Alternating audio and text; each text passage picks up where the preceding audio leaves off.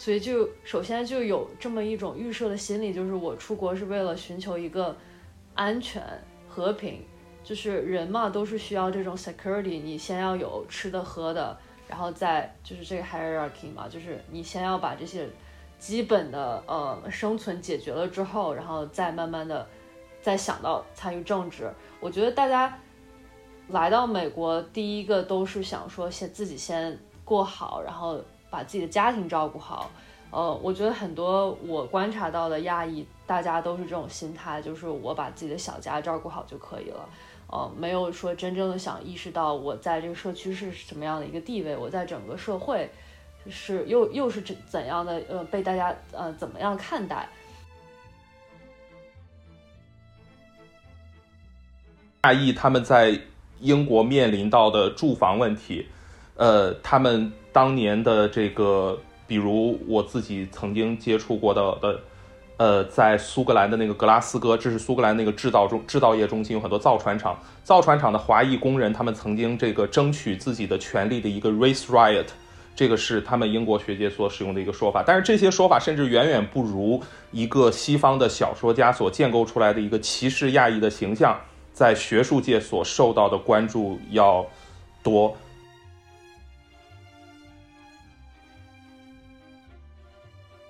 这个冷战时期，对于呃亚洲，对于呃中国的这个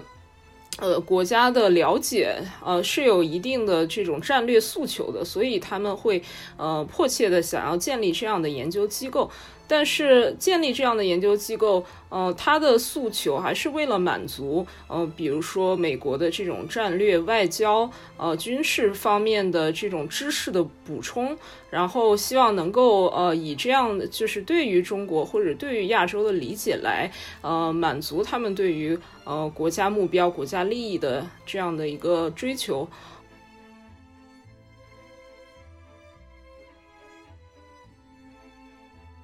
呃，Hello，大家好，欢迎来到维里对谈的第七期。啊，在三月十七号，啊，有一名二十一岁的白人男性啊，Aaron Long，就是亚亚文朗，闯入了美国东南部亚特兰大市，切楼击陷了三家按摩店，枪杀了八人，其中六名遇害者为亚裔女性，四名为韩裔女性。呃，这件事件继续激发了美国亚裔对于啊针对亚裔暴力事件，尤其是在疫情之后，针对亚裔的歧视和暴力事件的恐慌。我们这期节目不仅仅想讨论目前美国对于亚裔的一些态度，我们更想呃追踪溯源啊，讨论一下啊美在美国历史上有哪些具体的法律和移移民历史，对于我们今天了解亚裔仇恨有更多的帮助。啊，在话题的一开始，我想请啊，这个嗯，各位先做一个简单的自我介绍。啊，张守月，要不你先开始吧。好的，谢谢思成。大家好，我叫守月，我现在在印第安纳大学布鲁明顿分校读美国历史的硕士项目。我的研究兴趣是亚裔美国史以及美国移民史。我的本科论文做的是。七十年代的是纽约唐人街亚裔和非裔以及波多黎各裔在争取亚裔的住房权利和工作权益上的合作。我现在的一个研究项目也是聚焦于七十年代。其实六七十年代是我们称之为 Asian American Moments，也就是亚裔美国权利运动时期。所以我就希望展示，呃，这个时期的亚裔。呃，我们的祖先的一个奋斗的成果，如何为今天的生活打下的一个基础？嗯，好的。然后下一位在我屏幕上是 Godfrey。呃，大家好，主持人你好。呃，我是刘松玉 Godfrey。呃，我现在是在爱丁堡大学读这个东亚研究方向的博士研究生。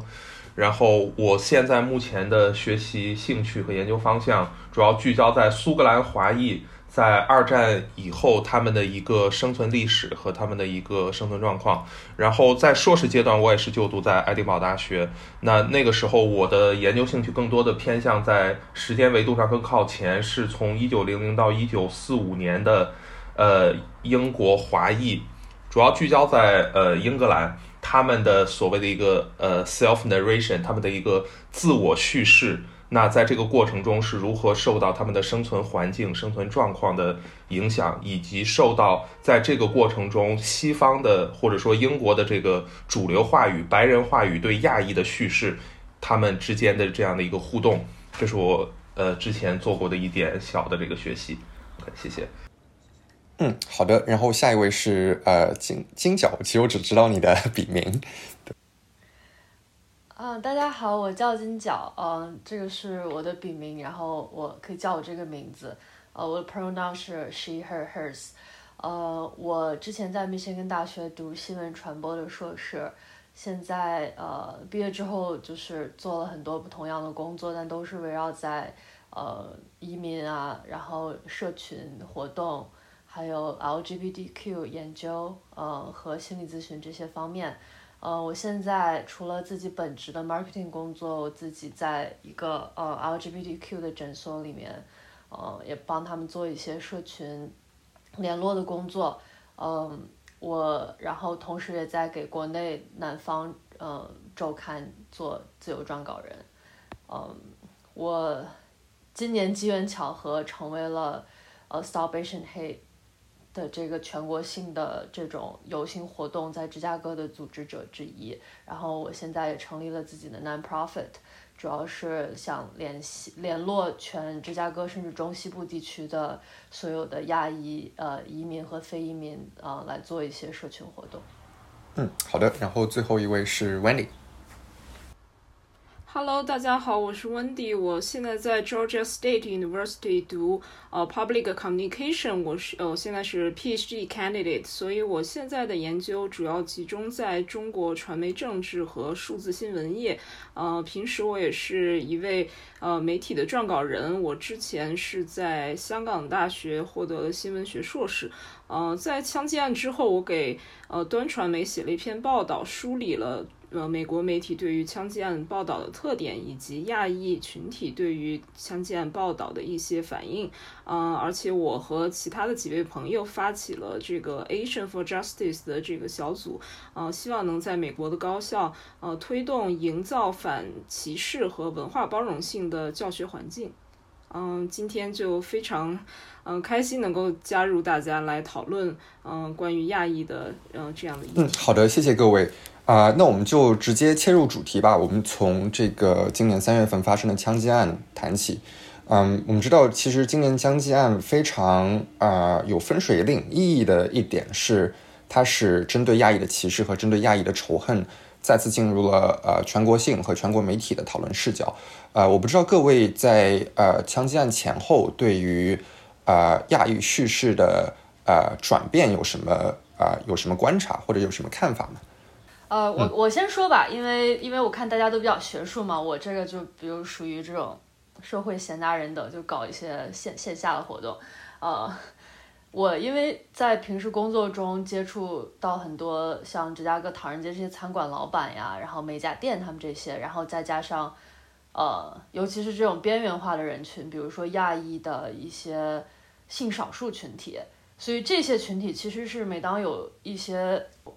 不公正的待遇，或者是大型的一些事件，他们是其实是就是被打击最大的一系呃一个群体嘛，呃，我就知道新冠之后，呃，首先就是全美国各地唐人街就先干不下去了，呃，疫情爆发之后，就几乎所有餐馆业都撑不下去了，就何况这些中餐馆，他们本来就是依靠，呃，很。就是他们本来就是依靠旅，一是旅游，然后再再一个就是当地的这种，就是大家出门来就餐，呃，来作为自己收入的主要部分嘛。然后现在几乎就都撑不下去了。我也是因为工作的原因，有在二零二零年之后就看，嗯，看到就全美都有这种袭击，袭击华人啊，袭击亚裔的这些呃老者，在就是在街头上面发生的这种意外，然后。在枪击案之前，我确实都有关注过这些信息，嗯，呃，对，然后枪击案之后的事情就就 the rest of his history。嗯，是我我其实之前看到过你在那个别的女孩上写的那篇文章，就是在枪击案之后，你就是 啊算是有点意外的组织起了一场在芝加哥的游行。你可以讲一下当时在嗯游行的时候，你观察到的嗯美国社会对于枪击案和对亚裔仇恨的一个反应吗？我首先觉得亚裔仇恨在英语这个语境里面，对于很多非亚裔的人都，他们几乎都没有听说过。他们不觉得，如果我们跟他们说起 hate crime 这个事情，他们第一个先想到的是针对于非裔啊、拉丁美裔或者其他的。我觉得很多时候在谈论 people of color 就 POC 这个概念的时候，大家都会，呃，非亚裔的人都会把亚裔排在外面，就好像我们是不是被。呃，我觉得这个 term 并没有很 inclusive，就是把我们加加进去，就把我们算成 people of color。嗯，呃，我在组织游行之前，就是我我觉得我们个人，尤其是呃简体中文语境，就是我平时看到新闻，大家已经处理的愤怒了，但你真正走到街上，你还并没有觉得，就是大家会觉得这个是一件是个事儿。包括我去警察局申请这个游行的 permit，然后他们都像看猴儿一样看我，他说你在说什么？我说，难道你们没有听到听说亚亚亚特兰大发生这个事情吗？然后就是我们我这我住的地方是一个波多黎各呃少数民族聚集的一个地方，这边的警察他们也都是拉丁美裔，就他们自己作为少数族裔，他们并没有觉得我们是跟他们站在一个战线上，或者是我们跟他们呃同样受到不公正待遇的这样一个局面，他们并没有意识到，就那些警察全部都是。就很很奇怪的看着我，他们从来没有听说过这个事情，嗯，然后我也很难跟他们解释，所以我觉得我们可能觉得很严重的事情，因为种种历史和现实的原因，在非亚裔的群体里面并没有被真正当成一回事儿吧，啊，这个是我游行之前的，呃，一些一些当时比较觉得比较感悟比较深的事情，然后，嗯，我们游行的时候。我们组织这一场选在了一个比较呃 neutral ground 的一个地方，呃，这边也不是说什么中国城啊，也不是越南城，这边就是一个各个少数，就百分之三十的拉丁裔，百分之三十白人，剩下就是黑人、亚裔都有。呃，我们选了这个区，就是想让所有人都过来看一下到底发生了什么，我们这个群体到底发生了什么。嗯，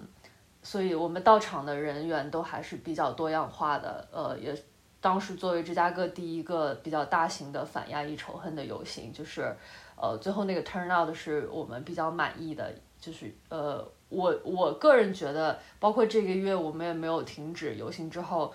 呃，我们还在继续组织其他的活动，想把这个能长期的推进下去。我现在个人的感悟就是，呃，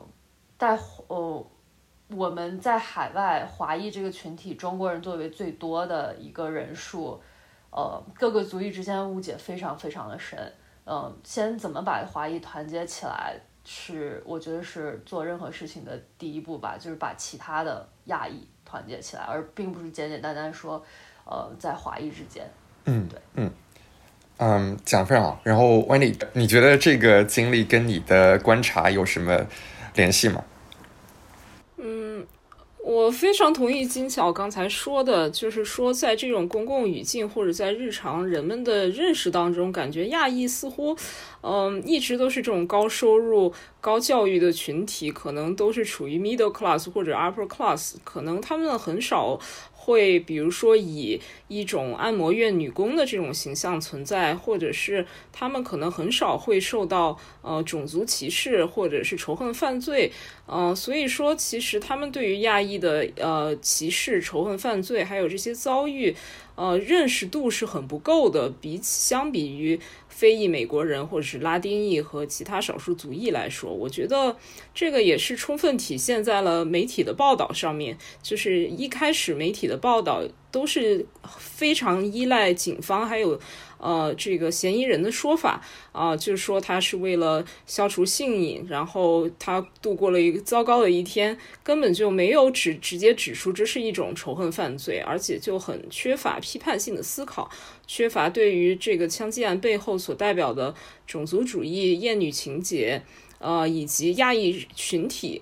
内部的一些差异，呃，尤其是亚裔按摩女工这个行业和群体。呃的报道还有反思，嗯，我觉得，呃，如果是长期来看的话，的确是存在这样的一种现象，就是对于亚裔的形象的塑造是非常片面和模糊的。就是呃一直在用模范少数族裔这个框架概括了一整个群呃一整个整体，但实际上我们也知道亚裔内部的差异是非常大的，有不同的国家，而且他们从事的行业、他们所处的社会地位阶级、移民移民的类别都都不太一样，所以我们很缺乏对于亚裔这样细致的描述。嗯，对，其实刚刚你提到了一个点，就是呃 hate crime 中呃仇恨犯罪。然后，呃呃，我们都知道，在这件事在枪击战之后，不少的亚裔都想将，嗯，此件事情，还有包括很多对之前亚裔老人的一些袭击行为，把它定义成仇恨犯罪。但是，其实，在美国的法律当中，如果你要把一一件事情定义成仇恨犯罪，其实是一件蛮困难的事情，就是你需要去证明，啊，袭击者这个有这个 intention，对吧？有这个意意图去。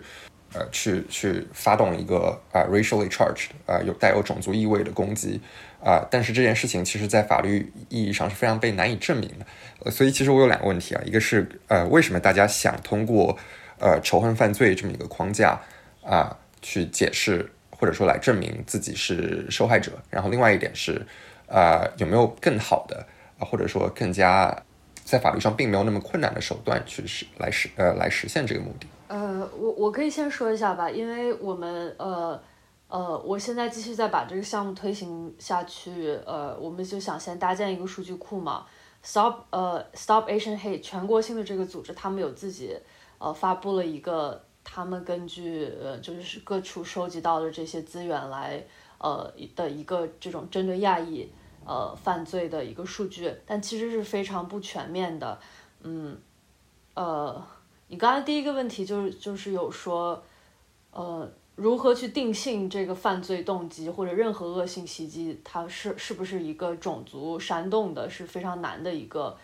呃一个点。再加上我觉得自就是因为从去年那个 BLM 之后，警方跟民众之间这个矛盾，其实又是另一个不得不提的一个次要矛盾，在这里面也发挥了就是几乎很大很大的的一个。一个阻碍吧，呃，就是哪怕就比如说唐人街的那些老人，他们被袭击，可能就是因为语言不通，或者是他们没有想到，其实我还可以去报警。然后我们在美，就是在美国生活的，就是我温蒂，我不知道首月，呃，我们可能就知道，其实美国警察他们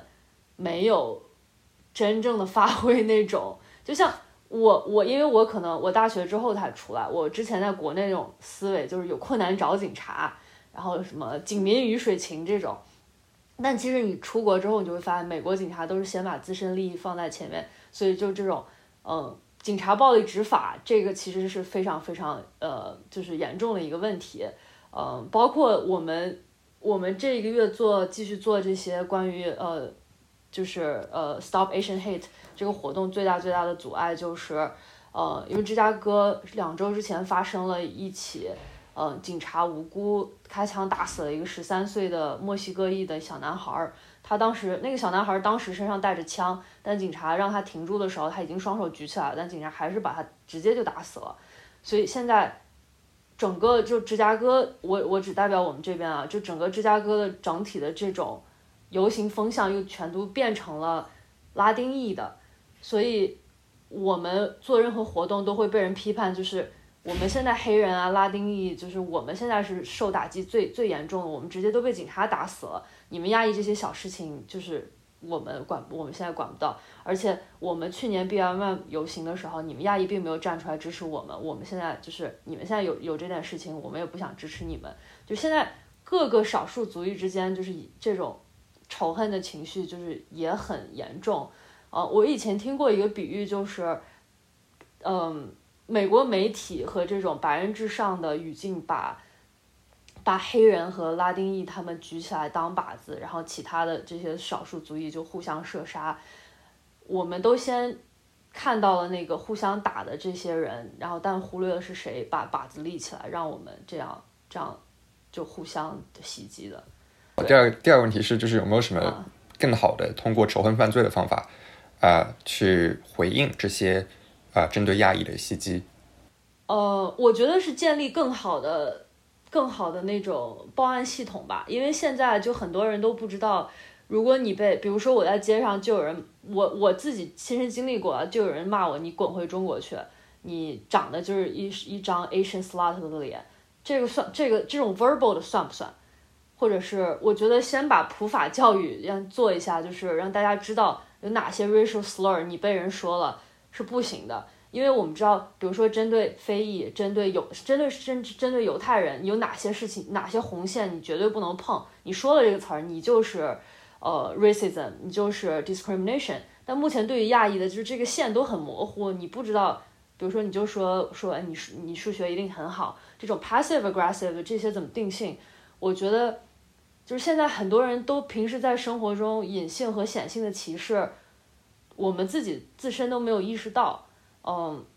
我去年有有有看一些这方面的 literature，那种有那本书叫《Minor Feelings》，里面有讲到过，就是大家都有一种就是移民的这种受害呃受受害者心态，有什么事情都会先在自己身上找原因，而不会去想可能我其实就是在经历种族歧视。嗯，我觉得现在最最最重要的一步就是让受到歧视的人意识到你在受到歧视，这样做是不对的。呃，还有就是建立一个完善的 reporting system，嗯，会有更多的社工来 involve 进来，来做一些更多的社群服务，嗯，这是我个人看法。嗯，其实在这里面的讨论里面，我注意到了三个点，一个是呃关有关于 racial solidarity，就是关于跨种族之间联盟的一个讨论，就是我们现在发现很多呃很多种族之间，他们都会有不同的政治或者经济需求。然后很多时候，他们可能他们的需求、他们的利益可能是有冲突的，呃，这就是第二个点，就是在有关 policing、有关警察这个问题上，啊，很显然，在亚裔社群内部，现在有很多人想去，呃，想在亚裔社区有更多的警力，然后他们经常通过警察系统来解决这样的问题，呃，或但是这这样的经历对于亚裔或者拉美裔来讲，啊，是完全不能理解，因为他们可能在历史上是被警察啊系统性针对的这么一些族群。嗯，另外就是我们我们也发现说现现存的，无论是警察系统也好，还是法律系统也好，啊，似乎在面对种族歧视问题的时候，都并没有很好的做出回应。啊，无论是在怎么样定义这些啊攻击，或者说怎么样回应这些攻击方面，我们发现都嗯，我们我们手里有很少的这么一个法律工具。所以其实我想在讨论这些问题之前，我们呃把视角绕回到。呃，美国种族系统的诞生啊，尤其是“亚裔”这个词的诞生啊，所以我想请嗯啊大家讲一讲，就是说呃“亚裔”这个词是怎么怎么在美国语境中出现的？呃，我之前看到过一些文章，说是在啊人口普查的时候啊才开始创造出 “Asian American” 亚裔美国人这个词，所以说“亚裔”这个东西吧就是一个很松散的联盟，我不知道这样的理解对不对？其实“亚裔”这个词语是在七十年代亚裔美国人权利运动的时候，由加州的一位日裔的教授创造了这个词语。在呃，“Asian American” 这个词语被这个教授创造之前，亚裔实际上是各自为战的。比如说，我我是一个中国人，我的 identity 我就是一个 Chinese，呃，日本人就认为自己是日本人。来自亚洲的移民并没有团结在一起。只是说，经过呃亚裔美国人权利运动创立了这个词语 Asian Americans，形成了一种泛亚的一种共同的认同感。那随着时间的推移，我们又扩充了这个群体，我们扩充到我们把岛呃太平洋岛民又加入进来，扩充到 AAPI，因为我们意识到在争取我们族群权益的过程当中，只有呃包含的人更多，力量才能更大，才能有呃。变得更呃，变得更加的呃，声音更加的被听到。刚才嘉宾也提到了，亚裔现呃成为一个看不见的少数族裔，或者是说亚裔不被承认在呃 people of color 里边。呃，我的导师艾伦吴吴迪安教授正在做的一项研究叫 super represented，意思是呃直译过来是超代表，就说现在。呃，很呃很多学校啊，在招呃招生予以少数族裔，呃予以倾斜和优待的时候，只是承认那些 underrepresented 那些代表性不足的群体，而他们往往把亚裔排除在这个代表性不足的群体之外。这些学校或者机构将亚裔视为 overrepresented，但是这明显是错误的。一方面是呃亚裔非常多元化，既有呃日裔、华裔、印度裔，也有呃像是来自东南亚的这些。呃，可能现呃是呃在社会阶层上并没有那么高的少数族裔，所以如果通如果把整个亚裔群体视为一个 overrepresented 的话，我们在亚裔在为自己呃争取这些应有的福利和受照顾、受倾斜的政策的时候，就会有一些呃困难。刚刚你提到了，就是亚裔内部存在着巨大的多元性，你可以更深的讲一下，就是说亚裔。它为什么会有这么多多元性，或者说，啊，这种多元性给目前的亚裔平权带来了哪些挑战？当下亚裔美国人多元性其实是和他们移民到美国的方式是有关系的。假如我在亚洲取得了本科以及更高的学位，我移民到美国，可能我更多是以呃高技术人才移民，或者是说投资移民的身份过来的，所以这本身就是一个超高筛选的过程，所以。就人们就形成了一种印象，可能说是这些亚裔都受教育程度很高。但是如果我们回查其他地区，比如说越南，来自越南的移民，他们很多的是通过越南战争的形式，以战争难民的签难民签证的形式进入美国的。呃，或者是说，呃，也有一些亚裔是通过墨西哥这个，呃。走私人口走私偷渡进美国的，所以移民的方式就不同，导致着呃亚裔今天已经成为收入差距最大的族裔了。我刚才呃我我我我我我很肯定你讲的这一点，对，就是现在有一个年轻人，就是他流呃流行的一个 term，就是说呃 boba liberals，就是在讲。很多 这种亚裔表面上就年轻一代觉得啊，我要给亚裔平权，但其实他们自己，呃，就像你说，他们很多都是二代、三代的移民，然后经历经过很高的教育，然后现在在 corporate 里面工作，他们每次一说到这些关于平权啊，关于消除种族歧视，他们说的都是白人来给他们的一些 talking points，他们并没有把自己设身处地的想，我呃他。因为我爸爸妈妈可能都是已经来美国，呃，二代，呃，一代、二代了。就是我现在也没有什么，我现在把握着社会资源跟财富这个事情，呃，歧视歧歧视不歧视我都没有关系。就是我现在有钱有地位了，他们没办法把自己真的设身处地带入到一个呃亚裔老挝、缅甸来的难民，或者是从呃哪里走私过来，呃，在美甲店打工的，呃，或者是这种。在枪击里面失呃失去生命的这种在按摩店里面打工的底层亚裔同胞，所以就像你说的，这个在族裔之间以及社会财富之间有一个非常非常非常非常大的一个一个 gap，嗯嗯，这些我觉得除了这些，当然还有就是你说的受教育程度是一个呃因素，还有他们的英语水平、对社会的融入水平，甚至肤色的深浅，嗯，我们可能意识。没有太到，我也是通过跟很多很多其他的族裔跟他们交流，然后我发现，比如说在印度族裔里面，他们皮肤的深浅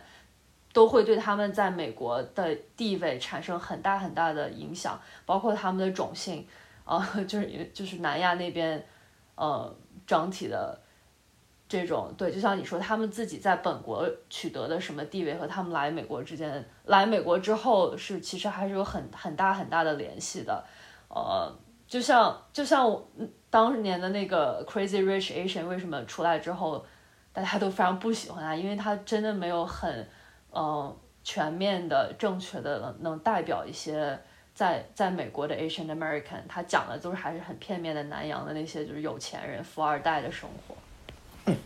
嗯，刚才其实大家都提到了，呃，一个非常关键的呃移民的过程，就是亚裔通过在历史上通过不同的移民途径，从他们呃母国移民到了美国。然后其实啊，我这里想 Q 一下那个 Godfrey 啊，其实我们知道，呃，亚裔他现在可能已经不不仅仅是在美国话语下啊的一个概念，它可能已经成为了一个全球性的概念啊。随着移民啊，或者说随着呃呃文化输出啊，或者等等一些一些方式，然后其实我不知道呃亚裔这个词在呃美国之外啊它是怎么样形成的，我不知道呃呃 Godfrey 对对此有什么观察？呃呃，我的感觉是这样子的，因为呃我对于这个美国之外这个概念当中的。各个这个主体都并不是说都有这个很好的一个研究，但是关于英国的情况，我可能就是可以跟大家做一个这个分享。是这样，因为英国它有这个大英帝国殖民和这个英联邦这样一个概念作为前提，以至于它的这个移民其实是有一个比较明显的导向性的，就是进入英国的这些呃移民主体，或者我们讲说构成今天英国少数族裔的主体，在。呃，很长一段时间来，主要是两个群体，一个是印度人，一个是巴基斯坦人。所以说，对于他们来说，呃，他们跟这些人的接触是存在着一个非常长的一个时间的。那在这个过程之后，像这个以东南亚的这个呃华人移民，他们的可能往前追溯也是来自于中国，那或者是大量的这个香港和这个大陆的南方、福建、广东的。这个移民在进入英国之后，英国人并没有自然而然的把他们就是一起归入到一个 Asian ethnic minority 的这个一个群体里，反而他们认为就是呃印度裔和巴基斯坦裔可能更多的是指向某一个群体，他们是南亚的呃穆斯林群体或者南亚的印度教群体，然后他们是 native speaker of English，然后而亚裔呢，在这个英国目前的使用更多的只出现在像，比如官方的统计数字，或者说当他们在，呃，官方使用一些非常特定的概念的时候，比如在统计一些像。这个收入啊、住房情况等等的时候，偶尔才会使用到亚裔，并且在使用到的时候，它也会在底下做这个细分。它基本上一定会，如果你在使用亚裔这个词的话，基本上会把印度裔、巴基斯坦裔和华裔做细分。而有的时候它不使用这个 Asian 这个词，它用的就是你是印度裔或者你是华裔。而这个另外一个比较有意思的现象，这个我不确定是不是美国也同样存在哈，就是对于华裔这个群体，事实上在英国它是呃来源比较单一的，可以讲，呃以这个我比较了解的这个苏格兰为例的话，苏格兰的亚裔基本上我们可以看到，在一九五零年以前是寥寥可数的，呃格拉斯哥的第一家中餐馆开业于一九六零年。这对于这个美国来说，我不确定，可能是时间上更晚近一点的这个事情了。同样，如果大家想象在六十年代美国才有第一家中餐馆的话，那而在六零年、七零年以后，有大量的华人开始进入的时候，这些人的来源非常单一，他们基本上来自香港。所以，可以讲说，在这个苏格兰，当我们谈到华裔社群的时候，我们基本上在谈一个粤语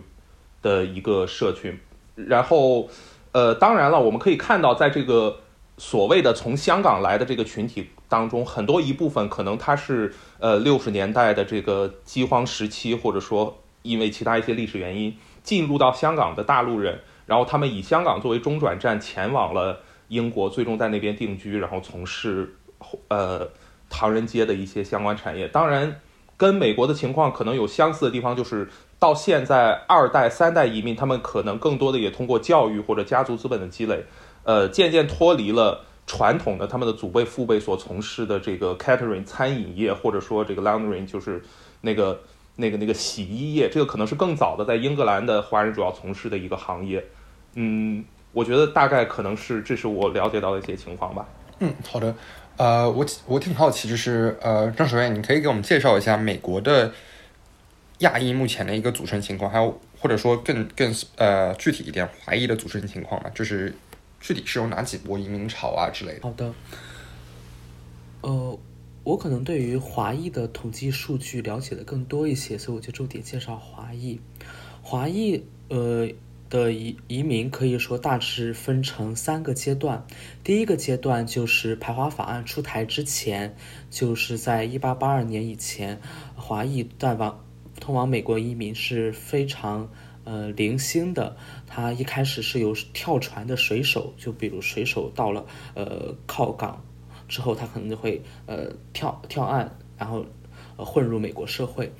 呃，到了八二年排华法案出台之后。华裔移民就瞬间陷入了低谷，但仍但仍然有一些人通过各种各样的方式欺骗海关呀，或者是声称自己是外交或那些符合豁免入境的人的这些资格的身份，呃，取得了入境。呃，那么直到排华法案在呃二战时期呃废除了之后，呃呃入境入境到美国的。呃，华人也开始变得越来越多，但是他们主要是来自福建和广东这些侨乡。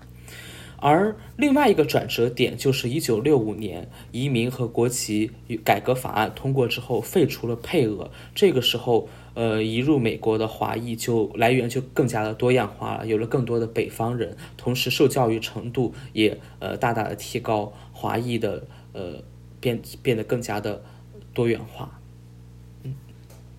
我我想补充一下，就是你刚才说那个，就是筛高度筛选的这个，呃，因为现在在美国，就是我是讲我这个年龄啊，就是呃，大概 millennial 这个这一代，呃，二十多岁到三十多岁这个，因为工作而留在美国这一波人，嗯，现在所有的这种。工作签证，我我不我不了解像什么 EB 五啊那种投资签证那些，但单讲工作签证，就是其实就是留学生到留在美国，就是最最实际的一条路。但这条路就是被那些科技巨头公司堵得死死的，就是现在学 STEM 专业的人才最方便留下来。呃，学什么你要学这种科技类的呀，呃呃，软件工程师，还有呃做这种。金融行业、数学行业，这些都是最容易留在美国。然后，呃，我个人了解是，首先这些科技公司愿意 abusing 这些来自呃印度、中国的这些科技的人才，因为可以给低的工资，而且因为签证的问题，你就必须要在这个公司干很久，嗯，更容易压榨你。然后再就是，嗯。嗯，这些科技公司都会给移民局施压，然后把这些工作签证的政策压得越来越死，然后导致现在就是现在学校招生也是，就是这这些这些专业都会招的人多一点，又能赚取学费，然后他们如果想留在美国的话，这工作签证就是就是能让他们继续给这些人才继续给美国发光发热，然后又要给你低工资，然后嗯。反正就从各种政策，现在这种移民政策上来，就是非常非常难让真正的人才留下来吧。我想补充的就是这一点。嗯，好的。其实刚才大家都提到了很多有关移民史方面，还有有关啊亚裔在无论是在呃英国还是在美国非常艰难的留下来的这个过程啊。但是其实我们发现说，呃。很多很多这个呃很多这些有关亚裔的历史，很多时候呃对于很多美国或者说对于呃 可能是在欧洲也一样的主流社会而言啊，这都是一段隐秘的历史。无论是对于亚裔的歧视，还是对于亚裔的移民史，其实我很好奇啊，就是呃目前大家对于亚裔的这段历史的 awareness 这呃关注程度是怎么样，然后了解程度是怎么样？我观察到的就是说，更多的可能是亚裔美国人，呃，作为 commentator，呃，比如说去媒体，呃，写写一些评论文章。嗯，或者是被媒体采访的时候会带入到，呃，就比如说自己的家族史，呃，或者是如果你如果他们是学者的话，做相关的研究，就会补充到，啊，一整个亚裔移民到美国的历史，以及在美国被他者化的一整个过程，以及和其在公共语境下和其他族裔，呃有有所差别的这种形象。但是，呃，实际上，比如说在 K 十二或者是在高等教育的这个呃语境之下，对于亚裔美国人的历史还有现状，其实是教教学的内容其实是很不足的。呃，就是我们学校的社会学系是有一门呃专门关于亚裔美国人的课程，但是呃是因为那个教授是亚裔，就是华裔美国人，所以才有了这门课程。就是在此之前也也都是没有的。呃，所以说每个学校的差别是非常大的。这也跟嗯，就是亚裔美国人可能在一些呃人文学科的代表性，呃以及他们的这个发表的。呃，曝光度和引用度、传播度，呃，认可度不够是有关系的。对，呃，我观察到是是这样子。我我很赞同温迪的基本看法。其实，针对从亚裔美呃，针对亚裔美国的研究的诞生，也是一个非常呃靠近现在的一件事情。亚裔美国研究仍然是一个年轻的学科。在六七十年代，民权运动以及亚裔美国人权利运动的一个重大诉求，就是要求学校成立族裔研究的系所，比如成立 African American Studies 呀，或者呃 Asian American Studies 或者或者 Latino Studies 这样的系所。所以，呃，满打满算，亚裔美国研究这个学科的创立到今天，其实也不过呃五十年的时间。但是一个好消息是在。呃，四四月初，呃，伊利诺伊州的众议院通过了一个法案，要求公立学校必须教亚裔美国的历史。所以，我觉得，呃，呃，今年的这个争取亚裔美国人权利的社会运动正在产生积极的，并且持久的改善课堂、改善我们的亚裔美国历史教育的一个努力的积极影响。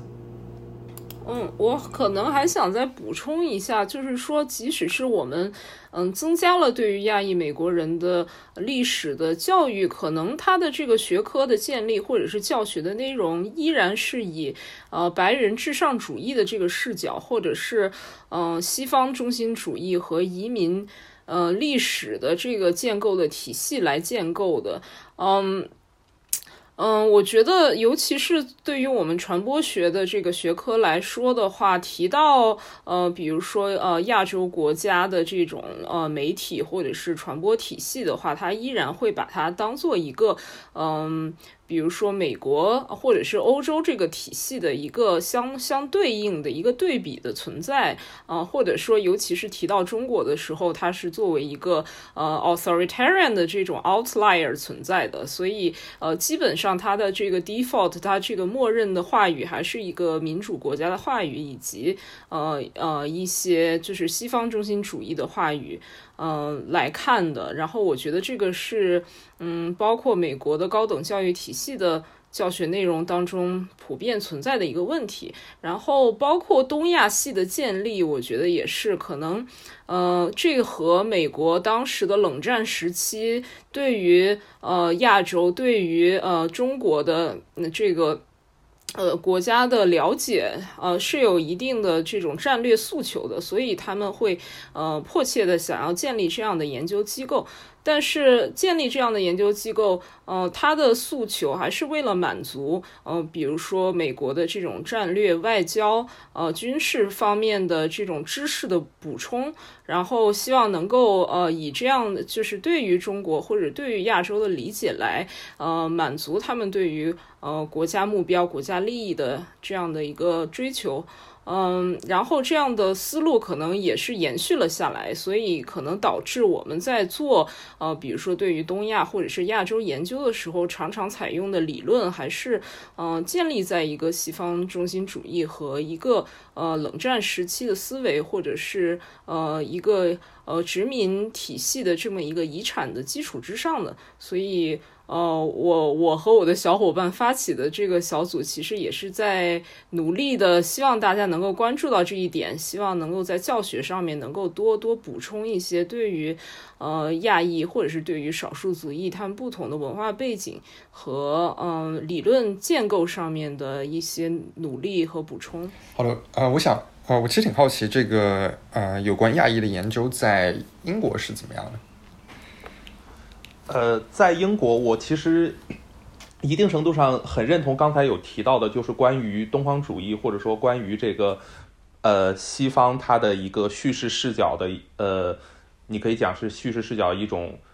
规训或者说一种歧视。呃，我可以看到在英国很多关于亚裔的研究，它更多的是关注的那些。怎么说呢？在中国人或者说在就是我们作为 Asian 看来好像比较陌生的一些事物，但是在西方人那里却是耳熟能详的。比如我硕士写论文的时候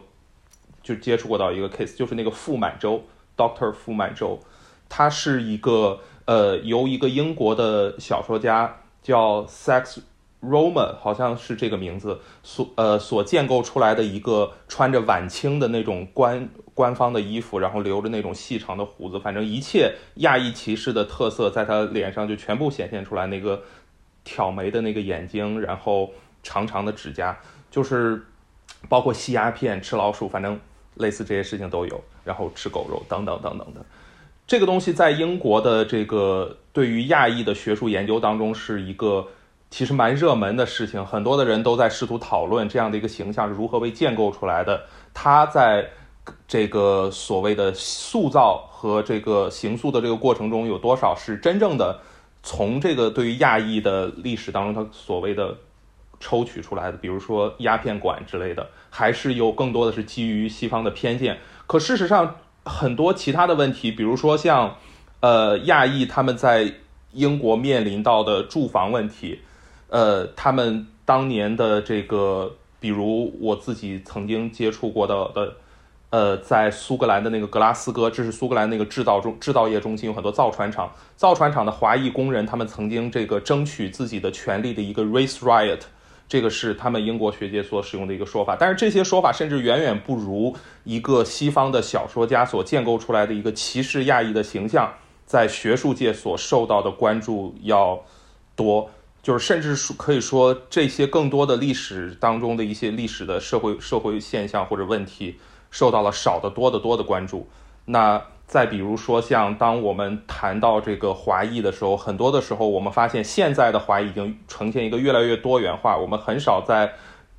街上看到一个中国人就马上想到唐人街或中餐馆。可事实上，我们发现很多的这个目前在英国所存在的关于亚裔和华裔，呃，关于华裔的研究吧，因为它。很少使用亚裔来整体代表。那关于华裔的研究也非常多的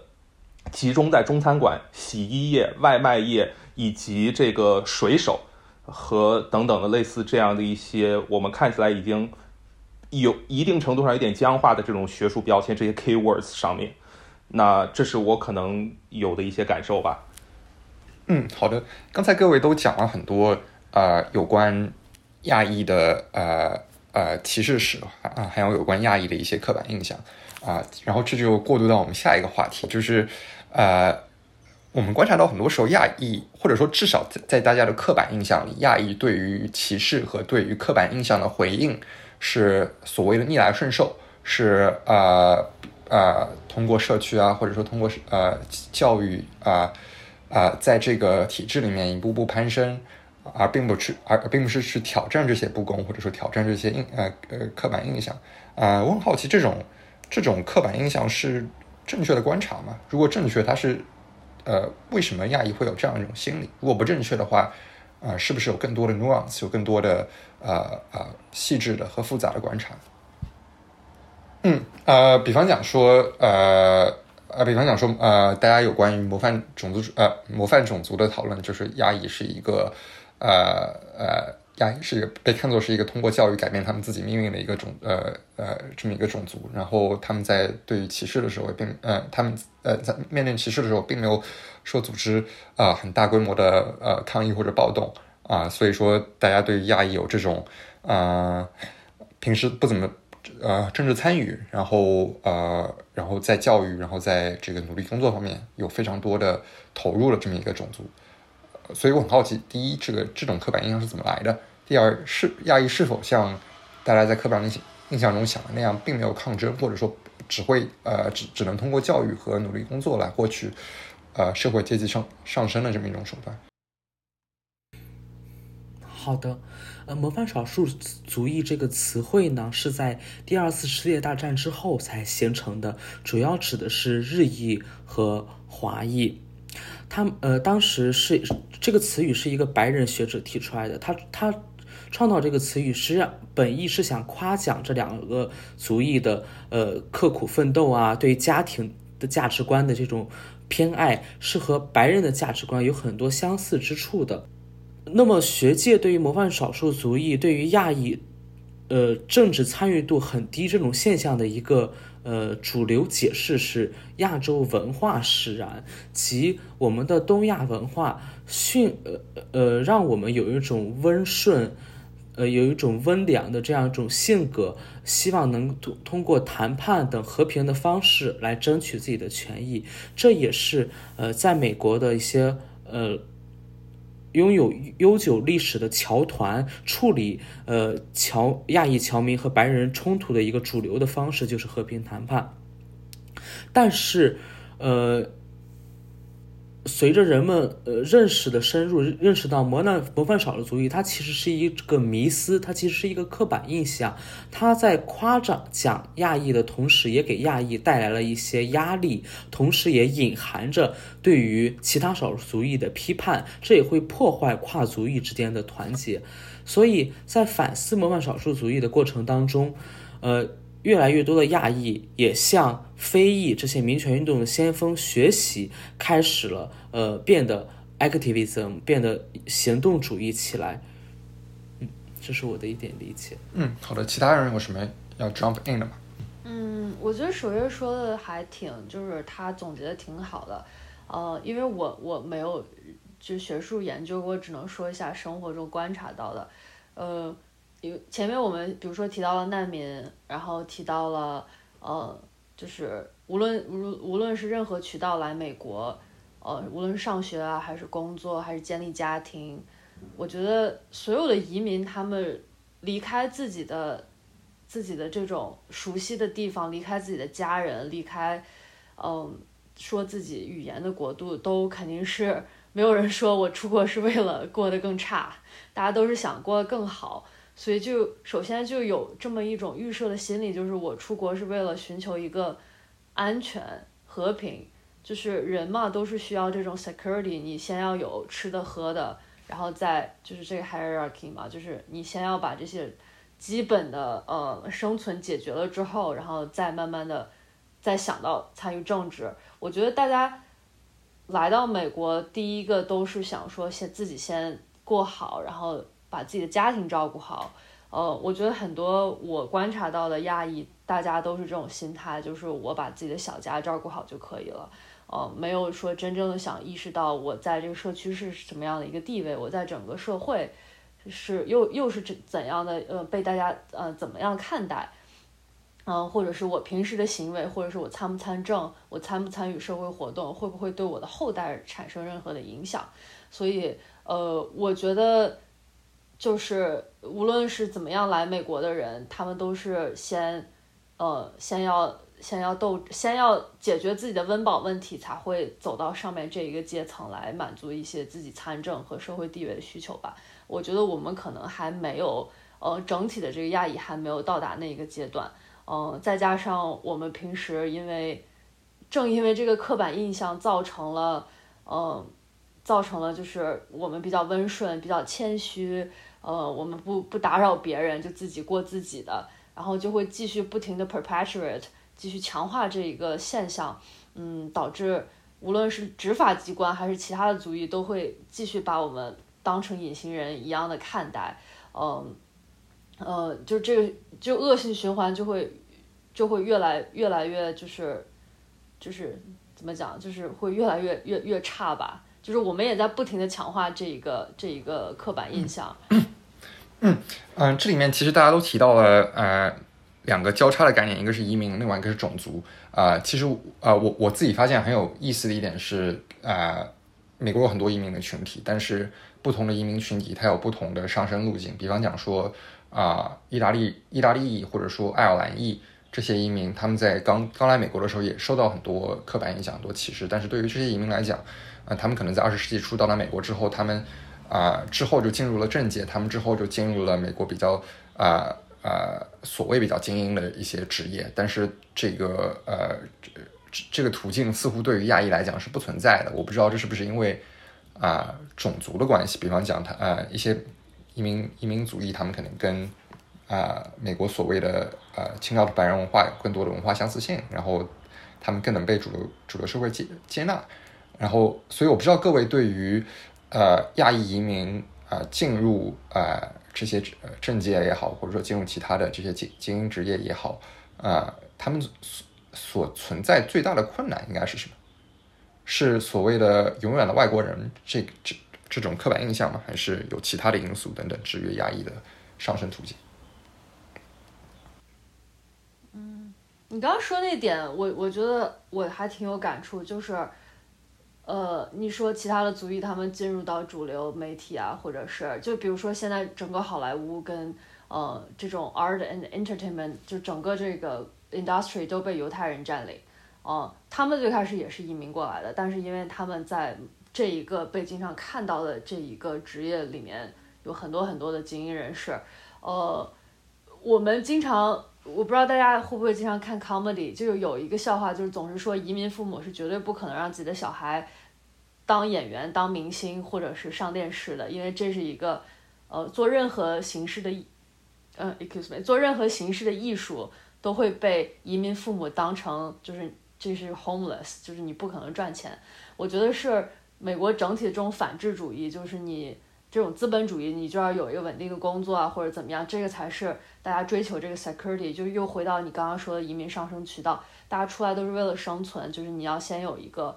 呃，你要先为了生存有这样一个一个安全性握在手里，然后就导致一些呃，像像做政治斗争，这是肯定不是说最稳定、最安全的一个职业，或者是做一个演员，为为在电视和新闻里面为亚裔多做出一些代表和发言，这又是一个非常不稳定的职业。刚才大家都提到了。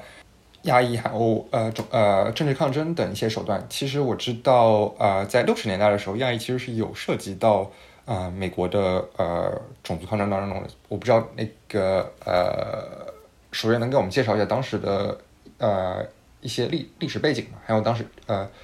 呃亚裔和其他种族的一些联动。嗯，好的。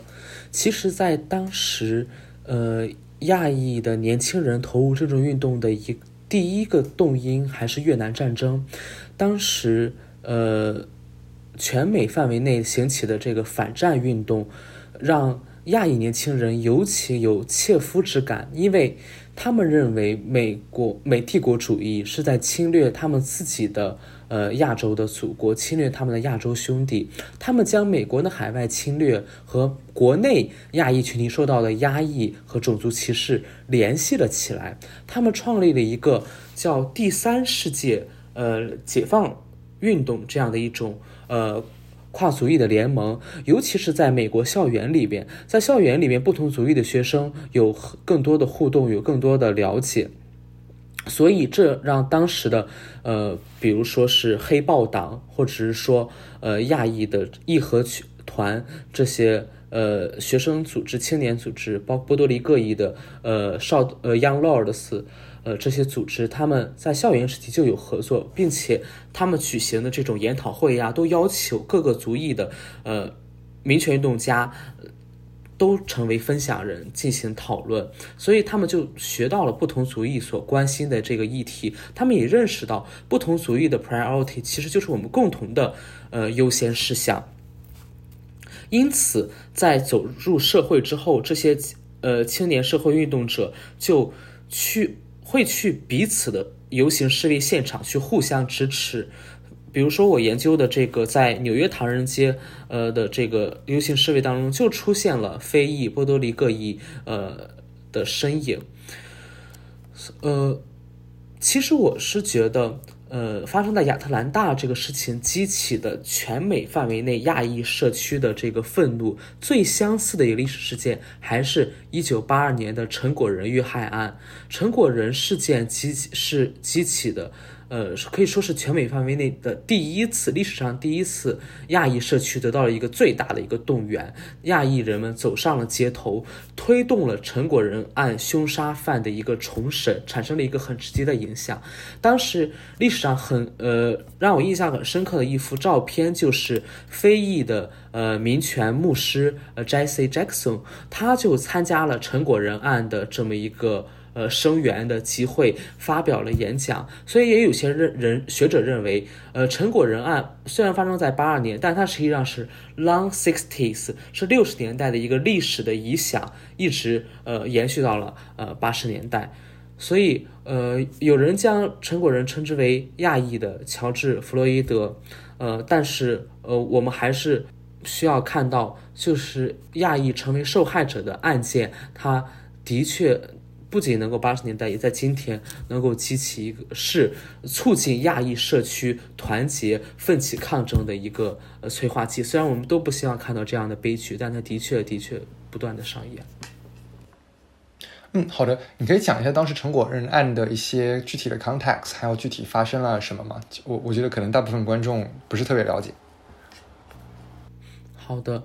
呃，陈果仁案的一个。背景是，呃，当时的底特律受到，呃，底特律是一个汽车城嘛，呃，但是在八十年代的时候，大量的日本汽车进入美国，所以让汽车城的很多美国汽车厂的工人失去了工作，对于。日益有一个仇恨的心理，所以当时在那天晚上呢，也是一个酒吧，有两个白人，他是这么一个父子，他们把陈果仁当成了一个日本人，所以就进对他进行了辱骂，然后发展成一场斗殴，两个人就用棒球棒把陈果仁给打死了。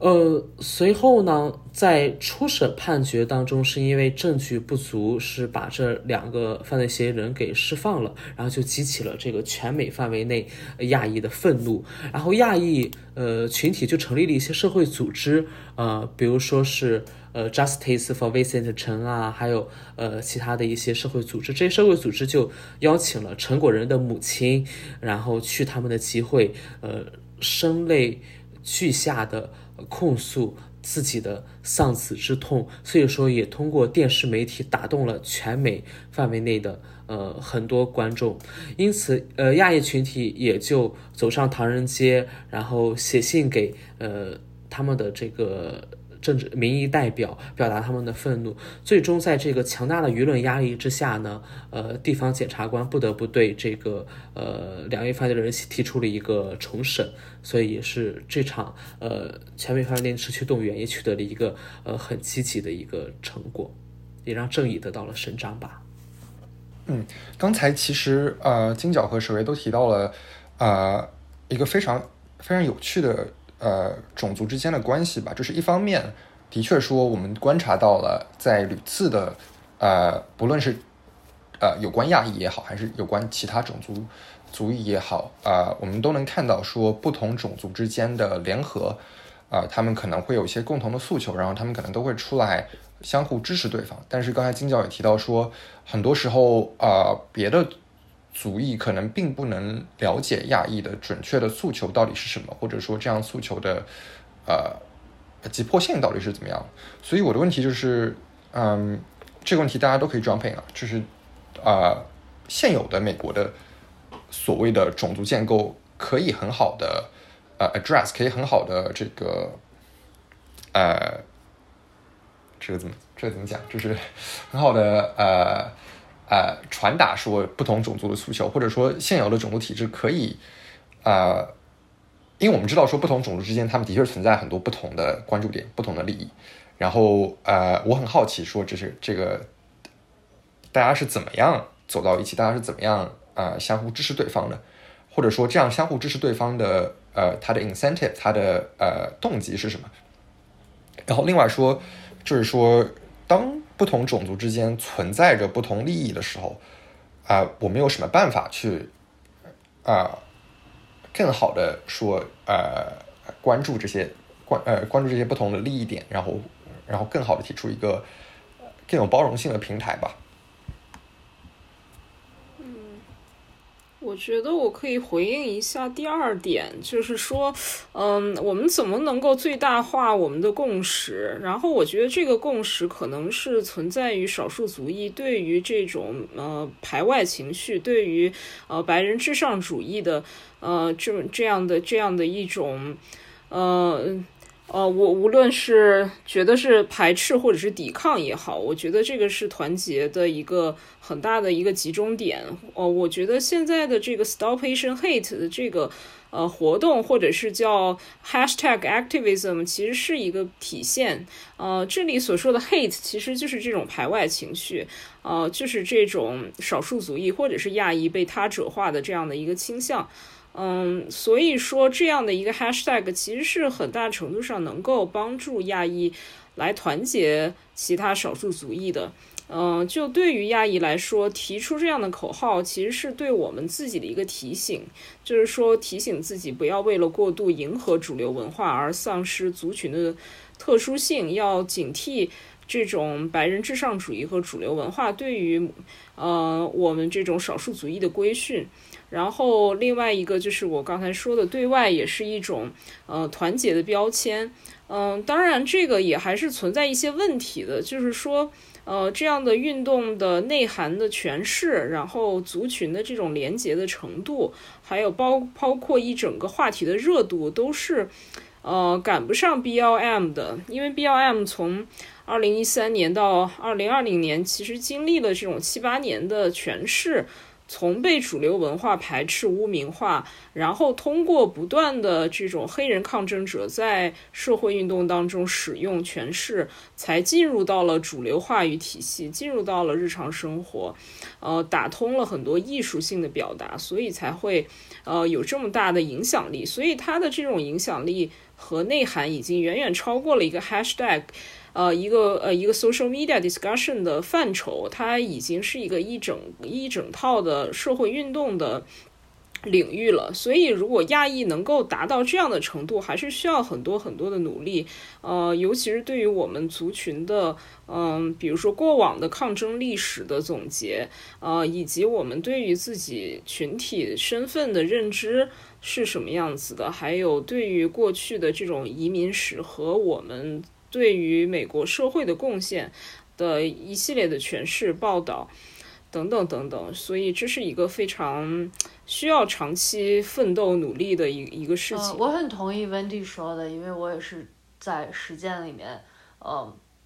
就是观察到的这些，呃，就像他说，比如说 BLM 这个运动，无论做什么都是就是坚持嘛，你要长期坚持。现在媒体的呃新闻更新就是每天都不一样，然后这个热度。一下去之后，就很快就被人遗忘了。呃，像 BLM 他们就是因为因为就再再加上这种呃警察的恶性执法，就经常会有这样的事件出来，所以他们这个热度就是能得以持续。虽然说我们都不想看到这样的热度，嗯，但是像亚裔的这种事情，嗯，首先西方的这种草根运动和街头运动，他们主要一大部分人都是靠。就是说白了，就是靠无业游民，因为你人一旦有了工作，你就没办法 参与到这些事情来。有有工作，有了家庭，当你的这种你的 stakes 就是太多了，你不能失去这些，就是没有人真正能投身来做这个。你一旦哪怕家里有个狗，有个猫，你都会再三估量，我今天出门游行，我就被抓进去，谁来给我喂猫？就是这种很小很细微的东西，就会把大家都束，就是有点束手束脚，嗯。所以我觉得目前亚裔群体很难很难出现像 BLM 那种全全年三百六十五天 twenty four seven 就是做这种街头草根运动，我就要就是要争取要通过这个法案，我就是要把我这个 awareness 带到美国不停的地方。我觉得我们现在亚裔族群里面缺少这样的人，就是但是也理解，因为因为这些都是都是要。呃，职业活动家是是很难很难真正出现一个这样的领袖出来，嗯，再再加上就是刚才刚才主持人提到那个文化的原因，嗯，可能就是亚裔跟其他的族群可能因为宗教的关系，比如说我有观察到菲律宾裔他们其实融入到美国社会是比相对于其他的，比如说东亚的一些族裔是可能要稍微的。呃，比我们要更融入一些。当然不是说就是融入或不融入都是个人的选择，但是他们可能因为宗教的关系都是天主教，或者是他们也被殖民过，呃，所以跟其他的少数族裔就是可能有一些呃 more in common。嗯我觉得这个观察挺挺挺准确的，然后然后很 on point。啊，然后其实我想再多讨论一下有关于呃亚裔内部的 nuance 和亚裔内部的多样性的问题。就是我们知道，其实刚才我们已经讲了很多了，就是亚裔内部是一个呃存在着非常多的。不同的呃社会经济状况也好，还是或者说不同的呃国家背景、不同的移民历史，导致亚裔内部是一个非常多元，同时非常就非常呃就所谓非常散装的这么一个群群体吧。大家觉得现在的亚裔是一个散装的概念吗？在呃枪击案之后，亚裔变这个概念变得更有号召力了。呃，如果如果呃如果这个概念不够有号召力，我们应该怎么样把它变得？更加有号召力，或者说更加能呃集合呃来自不同背景的人。啊，好，呃，我觉得亚裔现在非常的散装。我可以举个例子，就是我们办了这次游行之后，下一周芝加哥的中国城就 Chinatown 立刻办了另一个官方组织的游行。嗯，就是当就是 Chinatown 的一些这种非盈利组织啊，或者什么什么呃华人更好互助协会、什么治安协会一类的这些人，呃，我有观察到就是。首先，亚裔他又在继续强化这个刻板印象，大家都很胆小怕事，谁都不想去领头说这个游行是我组织的，所以他们就把那个所就是游行的主办方拉了一个贼长的一个一个单子，就是没有人敢把自己的名字写上去，全部就甚至什么什么江西同乡会、什么羽毛球协会这种都就是都写，就是我我很。我其实知道大家都是非常非常想帮这个社区，但是又能理解那种，嗯，因为党派的纷争，因为芝加哥的，呃，我不知道这个能不能说，芝加哥的这些组织都是有的是亲国民党，有的是亲，就是亲大陆、亲台湾、亲港台，呃，有的是无党派，就导致就是这个就是跟国内的这种联系利益就非常非常的复杂，然后大家都被这个。束住了手脚，然后再加上在美国的这波人，有有的是亲共和党，有的亲民主党，然后有的又是无党派，所以就是因为年龄、宗教、政治立场、呃经济，就是非常非常非常多复杂的因素，就导致在茶堂办的这个游行出现了很多 problematic 的标语，比如说什么 Chinese lives matter，然后就是就是我就真的就是有韩韩国裔的朋友。到了那儿见到那个牌子，人家立刻就走了，对吧？就是就导致好心办了一个反而更加分裂亚裔族群的一个坏事儿。呃，我我觉得他们还整体办的是非常好的，就是让老一辈的人也知道，就自己今天能站在街头，能够表达出自己的呃一个呃意见和自己的心路历程吧。我个人觉得游行其实是并不是非常 productive 的，它更多的是一个群体一起集体疗伤的过程，因为。嗯，其实你真正你在插套游行能会被多少主流媒体看到呢？或者是你真正能拿今天有一个行能做出多少政策的改革呢？嗯，这些都不重要吧。我个人还是觉得这个对于我们这个整个亚裔群体是一个 empowerment 的过程，让大家都觉得有力量。就是你现在觉得的，你感受到的悲伤、愤怒、不公，嗯，和你之前的迷茫都不是。呃，你不是孤单的一个人，大家都都是这样想。就是如果你需要什么帮忙的，你可以来这边找资源。我觉得更多的是，呃，一个表态的过程吧。嗯，然后包括散装这个概念，就是你提的，真的还是挺挺准确的。就是我这一个月的整整体过程走的非常非常的艰难，就是有激进派，有保守派，然后有。宗教也是这边有基督教、有天主教，就是，呃，我个人的意见就是，希望大家都能把自己的这个这个 ego 放下来，就是先听一下，就是你在我我想了解一下在芝加哥的菲律宾裔，然后蒙古裔，你们大家都是怎么样的？就是有的时候，呃。虽然说很少啊，但是我觉得亚裔内部大家都 focus 在我们有多么的不同。我们蒙我们蒙古过来的人跟你们大陆的不一样，我们菲律宾人跟你们印度的也不一样，而忘了我们其实是非常非常相似的。对，如果我们大家都能把这一个隔膜先放下来，先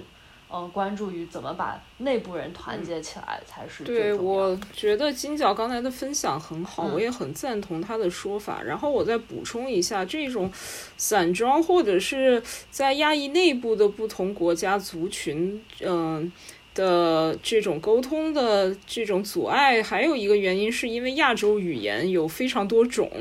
呃，中文、呃呃日文、韩文等等等等，然后所以在这种动员上面是非常吃力的。呃，那比如说拉丁裔，那你可以用西语或者是普语来沟通，所以说他们的移民媒体的动员的情况是非常有效的。呃，就比如说我之前看到，呃，西岸，当然西岸也是呃做呃社会运动的研究，然后他曾经提到过说，呃，零六年的时候，全美西班牙裔的移民抗议的动员，其实就高度依赖了移民电台传递的信息，所以他们就可以用西语和普语的媒体来进行沟通，而且现在就是在美国比较有影响力的这种西语的媒体，就比如说 Televisa，还有 Univision，呃，还有 Telemundo 这样的呃媒体，他们的覆盖面或者是动员的程度还是挺高的。但是至于说亚裔内部的有影响力的亚裔的媒体，真的屈指可数，或者是说他们的这个分化，呃，非常的。厉害，所以说，嗯，他们的规模是比较小的，嗯、而且关注的议题可能会是比较，嗯、细细分的，就比如说文化类的，或者是财经类的，嗯、可能有不同的类别，嗯，虽然说他们有的其实开始的还挺早的，嗯、就比如说 Angry Asian Man。呃，然后还有 hyphen，其实都是一些呃亚裔关注自身的自身群体的，呃，比如说偏见，呃，或者是嗯。对于呃文化或者是诗歌方面的一些报道和评论，呃，以及其实，在主流媒体也有 Half 嗯、Half Post，还有 NBC News，也有 Asian American 的栏目，呃，但是问题就在于说这这样的媒体的覆盖面，嗯、还有他们的影响程度还是不是很够的，所以这个还是需要嗯很多努力。然后再加上说，主流媒体内部也有一定的结构性的问题，就是说亚裔的记者虽然对于亚裔的议题呃非常的了解，对于亚裔的整一个文化背景也非常了解，但是在报道亚裔问题的时候，依然嗯、没有办法呃让管理层就是没有办法说服管理层让他们去报道这样的问题，因为呃比如说编辑或者管理层就会怀疑他们说你们会不会把自己对于亚裔的这种情感呃或者是这种偏呃就是身份政治的这样的表达带入到媒体的表。表达当中会导致一整个媒体，呃，报道不够中立等等等等。然后再一个就是在主流媒体内部，呃，亚裔记者，呃，尤其是在管理层或者是在编辑层的这种人员，还是非常比例是不够的。所以说，嗯，在这种公共话语或者是在这个媒体的结构性的问题上面，呃，想要达成一种团结、一种动员的能力，还是需要一个嗯、长期的努力。然后我们如何能够跨越语言的障碍，嗯、达到一个很很有效的动员和沟通，也是我们需要思考的问题。嗯，其实刚才你提到就是西岸写的那个研究，我们我们我们其实呃呃播客的第一期其实也是请西岸和零幺来来讲过，当时也是谈这个亚裔和和呃拉美裔之间的一些对比，然后也也也然后也也谈到很多你这些非常准确的观察，然后但是大家谁都没有想到，当时我们一月录了，然后但是谁都没有想到，就是对于亚裔的啊、呃仇恨情绪在在后面就变得这么变得这么夸张。然后啊，同时我也我也我也挺感谢两位的观察，就感觉我们真的挺少听到，就是来自第一线的组织者，他们在工作中遇到了一些问题。然后啊，因为我们之前可能谈的都是学术理论比较多，而没有很多这些一手的一手的信息。嗯，然后呃，我还想啊哦，其实还想我还想聊一个话题，就是呃，关于亚裔内部的呃，现在很多人在讲亚裔内部的所谓的 anti-blackness，就是反对。呃，黑人反对非裔的一些情绪，啊、呃，尤其是可能在父母辈更加更加多元吧，他们可能并没有提到过是，呃，他们可能并没有呃经历过呃这种多多种族的社会，然后他们呃他们对于很多不同的少数族裔都存在了一些偏见。嗯，然后呃，我不知道各位呃，无论是做学术研究也好，还是在呃做游行的组织、呃社会运动的组织方面，大家是怎么样嗯把不同的呃种族凝聚到一起，或者说跨创创造一个跨跨种族的平台，然后然后来然后来战呃然后来 fight back against 这种呃所谓 anti-blackness 这种反对非裔的这种情绪吧。嗯，我们在因为现在呃，现在就是有有一个很主要矛盾，就是呃黑人和警察之间的矛盾，然后黑人和呃 everybody else 之间的矛盾，然后少数族裔和警察的矛盾，嗯，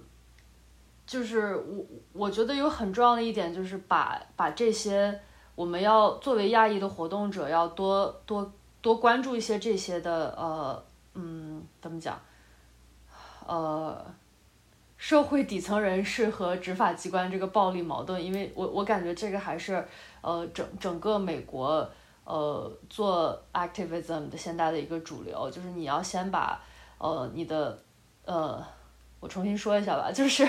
我觉得做做任何的 activism，呃一开始当然都是冲动使然嘛，有这个有这个 momentum 开始，呃我现在做了一个月，我发现其实。困境就是我们缺少理论的支撑，呃，缺少像你们这样的人能给我们提供一个历史上的借鉴呀，或者是，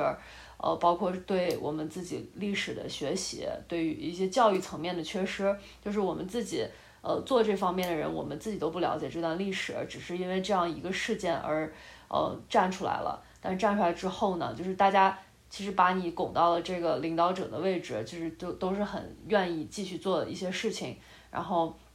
嗯，我们这边就是缺缺少能真正能静下心来，然后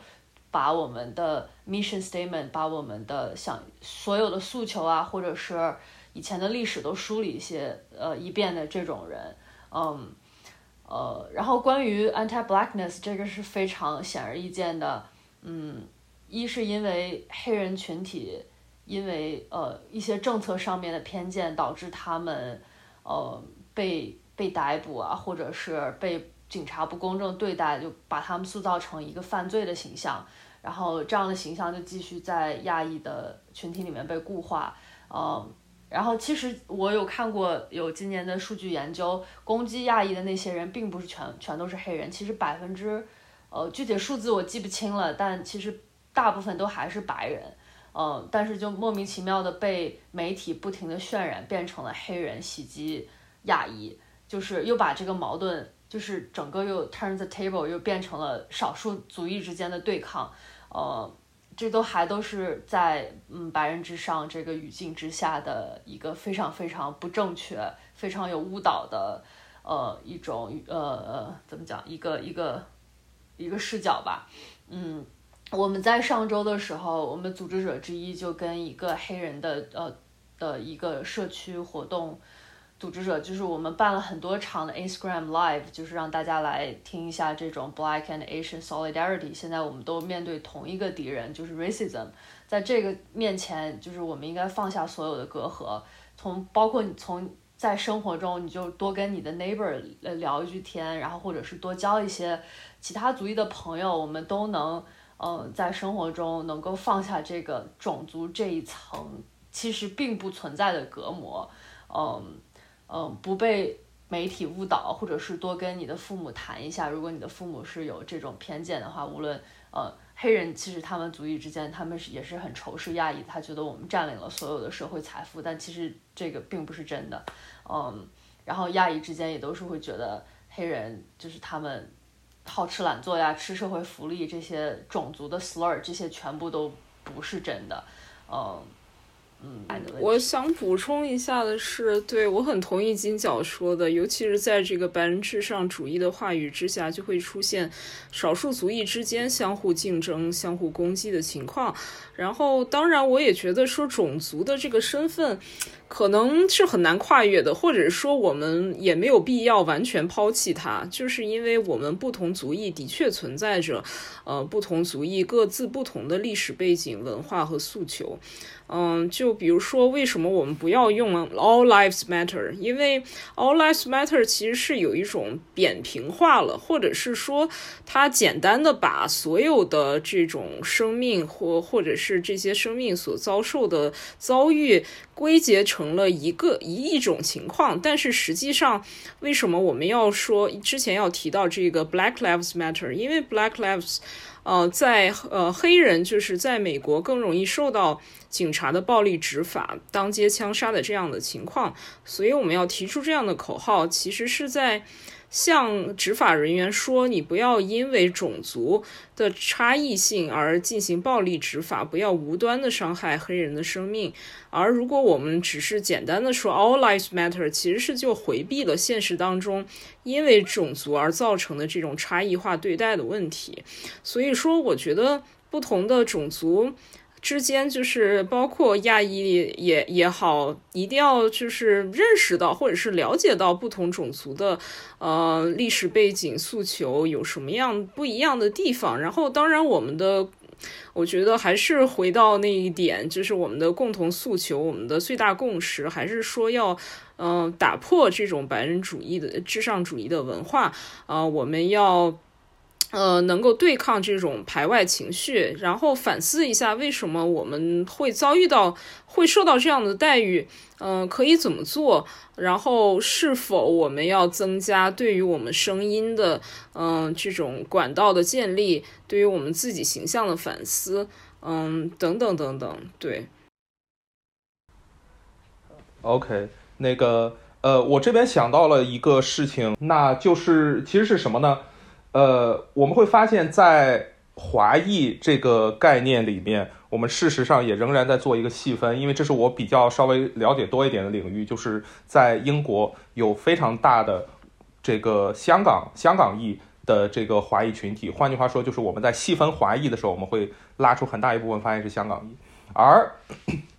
事实上，港裔、台裔和我们说的这个 mainland 就是。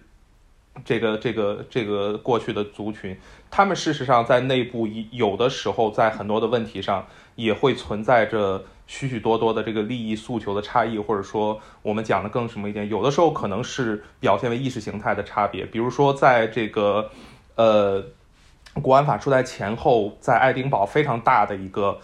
这个呃大陆的移民和大陆的学生针对这个。港台的学生和移民的游行示威，然后唱那个，呃，就是张信哲的那个“怎么忍心看你犯了错”，然后还有什么那英的那个征服，然后等等等等的。而事实上，我根据我自己在这个英国学习的经验，很多的这个文社、文科、社科的这个学系里，比如说像呃学政治、学历史等等的。呃，台湾学生和大陆学生在课堂上起冲突是经常会出现的一些事情。那更不用说我们现在看到，比如说 Twitter 或者说其他的一些社交媒体上，这个华裔内部之间存在的这样的一种意识形态或者泛政治化讨论当中，经常会出现的一些冲突。那事实上我们会发现，少数族裔之间的冲突。然后进一步细分，我们看到亚裔内部之间的一些分化，比如说前面这个首月提到的，呃，被认为成日本人而被杀掉的陈果人，事实上就是，呃，在英国曾经出现一个事情，就是二战的时候，一个当时中国的一个挺著名的作家叫萧乾，他在坐公交车的时候被人认为成日本人，然后差点被殴打。当他宣称，当他就是澄清了自己中国人的身份的时候，全车人给他鼓掌，说中华民国万岁，然后大家一起打日本人。但是我们看到，那就算是我们细分到中国人这个群体，由于过去的一些历史或者说政治上的一些分野，大陆裔、那台湾裔、香港裔，我们甚至进一步在细分，而台湾裔甚至我们又在把他们，就是这是我的一个台湾同学跟我聊天的时候，我们的感觉，他们甚至在内部有了蓝营和绿营之间等等的这样的一些划分，那彼此之间也更多的是仇恨，而并非是团结。我觉得这种现象也可能是我们一定程度上需要需要去关注的问题吧。的确是这样，就是我们其实可以观察到国际政治对于呃亚裔之间对于亚裔的影响还是非常大的，可能跟其他族裔啊，就是可能亚裔比较独特的一点吧，就是嗯，在呃母国发生了很多事情，都会成为呃分类亚裔的一个呃一个点啊，无论是刚刚你提到的这个蓝营绿营之间的仇恨也好，还是包括我们看到其实啊刚才呃金角提到的说这个华人啊这个啊。中国城内部也有很多啊不同的政治分野啊等等，这都增加了这个问题的复杂性。嗯，其实然后我还想 bring in 最后一个啊 topic，就是我们嗯我们知道说啊我们刚才讨论这么多呃有呃所谓的交叉性话题，有这个种族和移民，还有种族和国际政治等等等等。其实我们还有一个。啊，非常有意思的点，也是这是这次枪击案之后啊，很多人都在讨论，就是呃，种族和性别的交织。我们知道说，在美国对于亚裔女性的歧，呃，亚裔女性有很多刻板印象，呃，当当然对亚裔男性也有了。然后呃，很多时候我们发现种呃性别和种族，啊。是我们一个永远绕不过去的交叉，所以呃，我先是想想让大家讨论一下，第一，对于亚裔女性的印象，或者说对于亚裔男性，一个是可能一个是去性化，一个是呃这个 hypersexualization，这个呃中文翻译可能是过度的呃过度的性化，然后啊这样的这样的这种刻板印象是怎么来的？然后它是它又是在怎么样在主流文化当中变成了这么啊 prominent 这么显眼？或者说让人觉得特别不舒服的一部分，我觉得可能开始是因为一些，比如说文学作品，或者是嗯呃舞台剧等等等等，我们所熟知的这种，比如说蝴蝶夫人啊、西贡小姐，然后亚裔女性都是作为一种男人的附庸，或者是为了满足男人的性欲。呃的这种一种形象的存在，然后这种形象似乎就延续下来了，然后呃可能会延续到嗯现在的这种嗯媒体或者是呃流行文化的这种形象当中，呃我们所看到的一些电视剧的剧集里面，依然对于亚性亚裔女性的塑造，呃会出现这样的情况，呃。而且我觉得，对于亚裔女性的塑造，这个形象是很片面的。比如说，你你提到亚裔女性，你可能会想到很多个标签，比如说，呃，这种严厉的虎妈，或者是顺从的家庭妇女，或者是这种风情万种的交际花。然后这些很片面的标签就一直捆捆绑在亚裔女性的身上，嗯，他们是很难摆脱，或者是他们很难建构起一种非常立体化的形象。嗯，而且她还有，当然，亚裔女性是背负着种族歧视和厌女主义的双重枷锁。刚才说到的可能是，嗯，厌女主义的一个一个反应，然后种族歧视就是说，亚裔女性一直都是，呃，以一种他者化的形象存在的。你你既不是白人，也不是黑人，你总是被处在一个非非白非黑的这种族群的夹缝当中。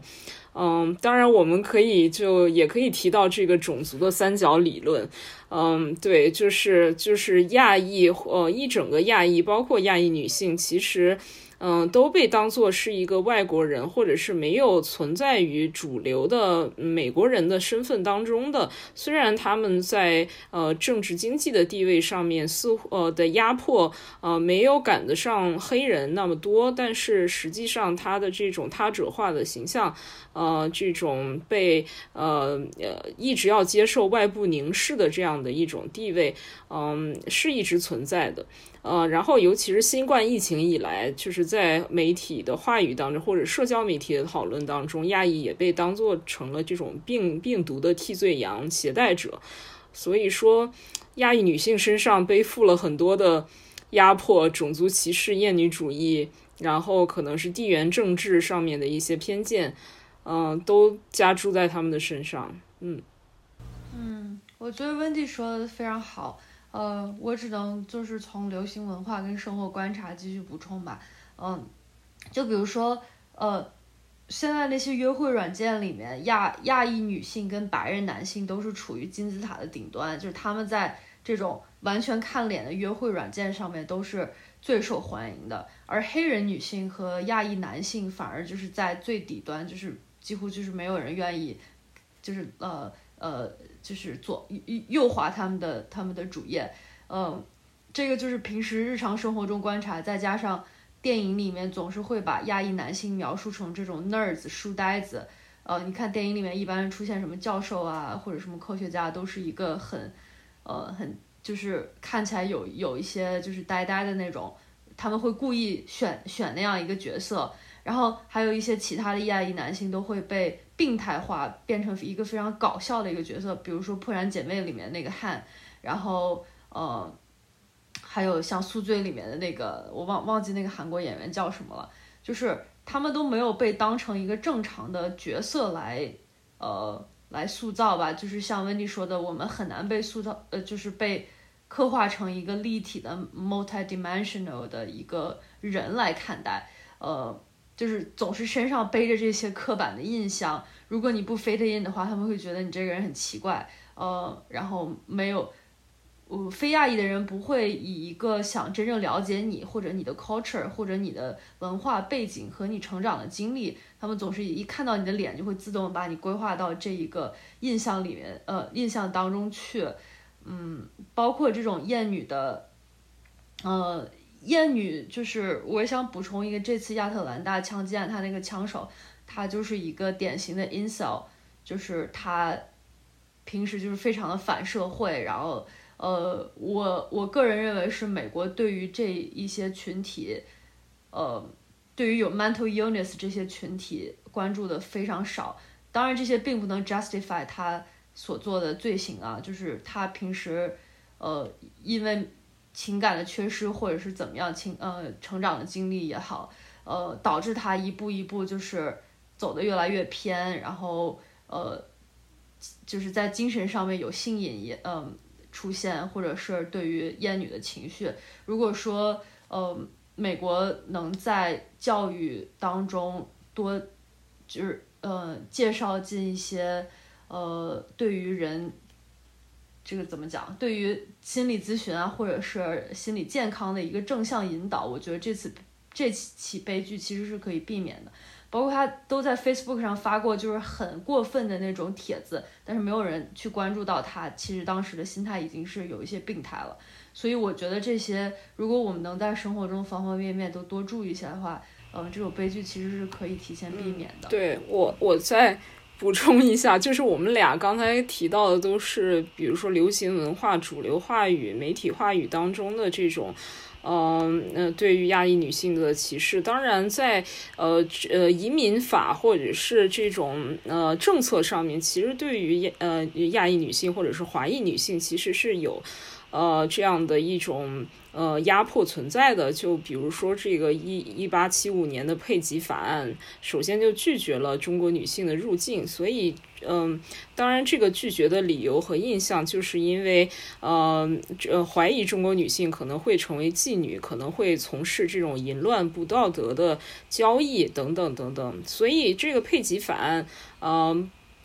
不但种族化了亚裔女性，而且还进一步的将亚裔女性，呃，这种情欲刻板化为对于白人的诱惑，或者是对于呃白人种族的一种威胁。所以说。嗯呃，以至于到后来入境美国的这种中国女性可能会受到呃更严苛的呃审讯或者是体检，呃，然后当然再加上嗯主流文化对于呃亚裔女性的刻板印象，我觉得双重夹击之下，这样的刻板印象或者是歧视是一直存在于呃这个群体身上的，也是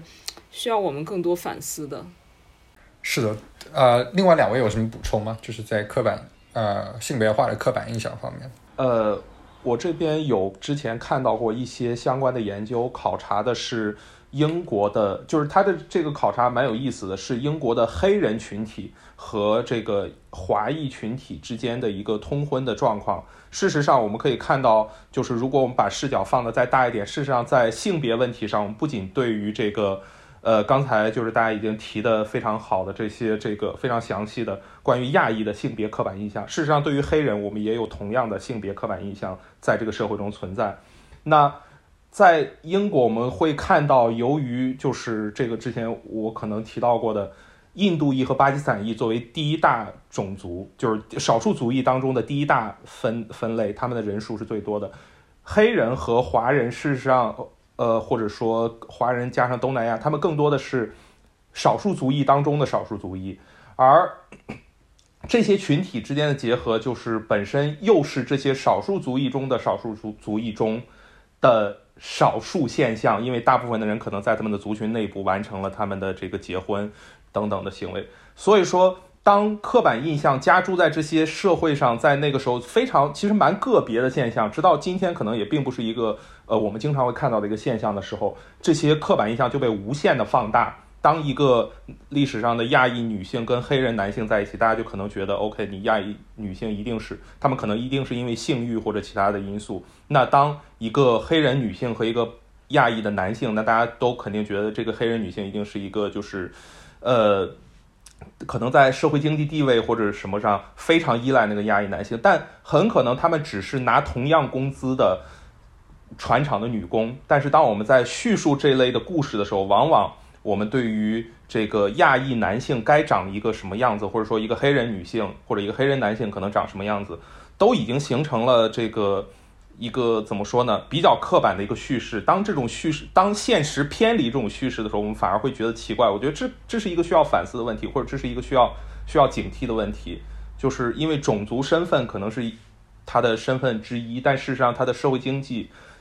地位等等的，很多时候是偏离这个种族在这些方面所定制的刻板印象的。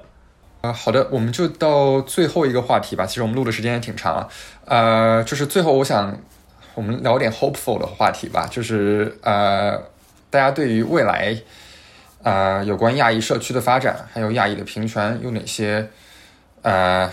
有哪些展望吧？然后大家也可以呃介绍一下自己在做的呃，金长可以讲一下你具具体在做的那个 NGO 的一些一些背景。然后我想 Wendy 也可以讲一下，就是你在做的 Asian for Justice 的一些呃具体的活动。哦哦好。呃，其实我吧，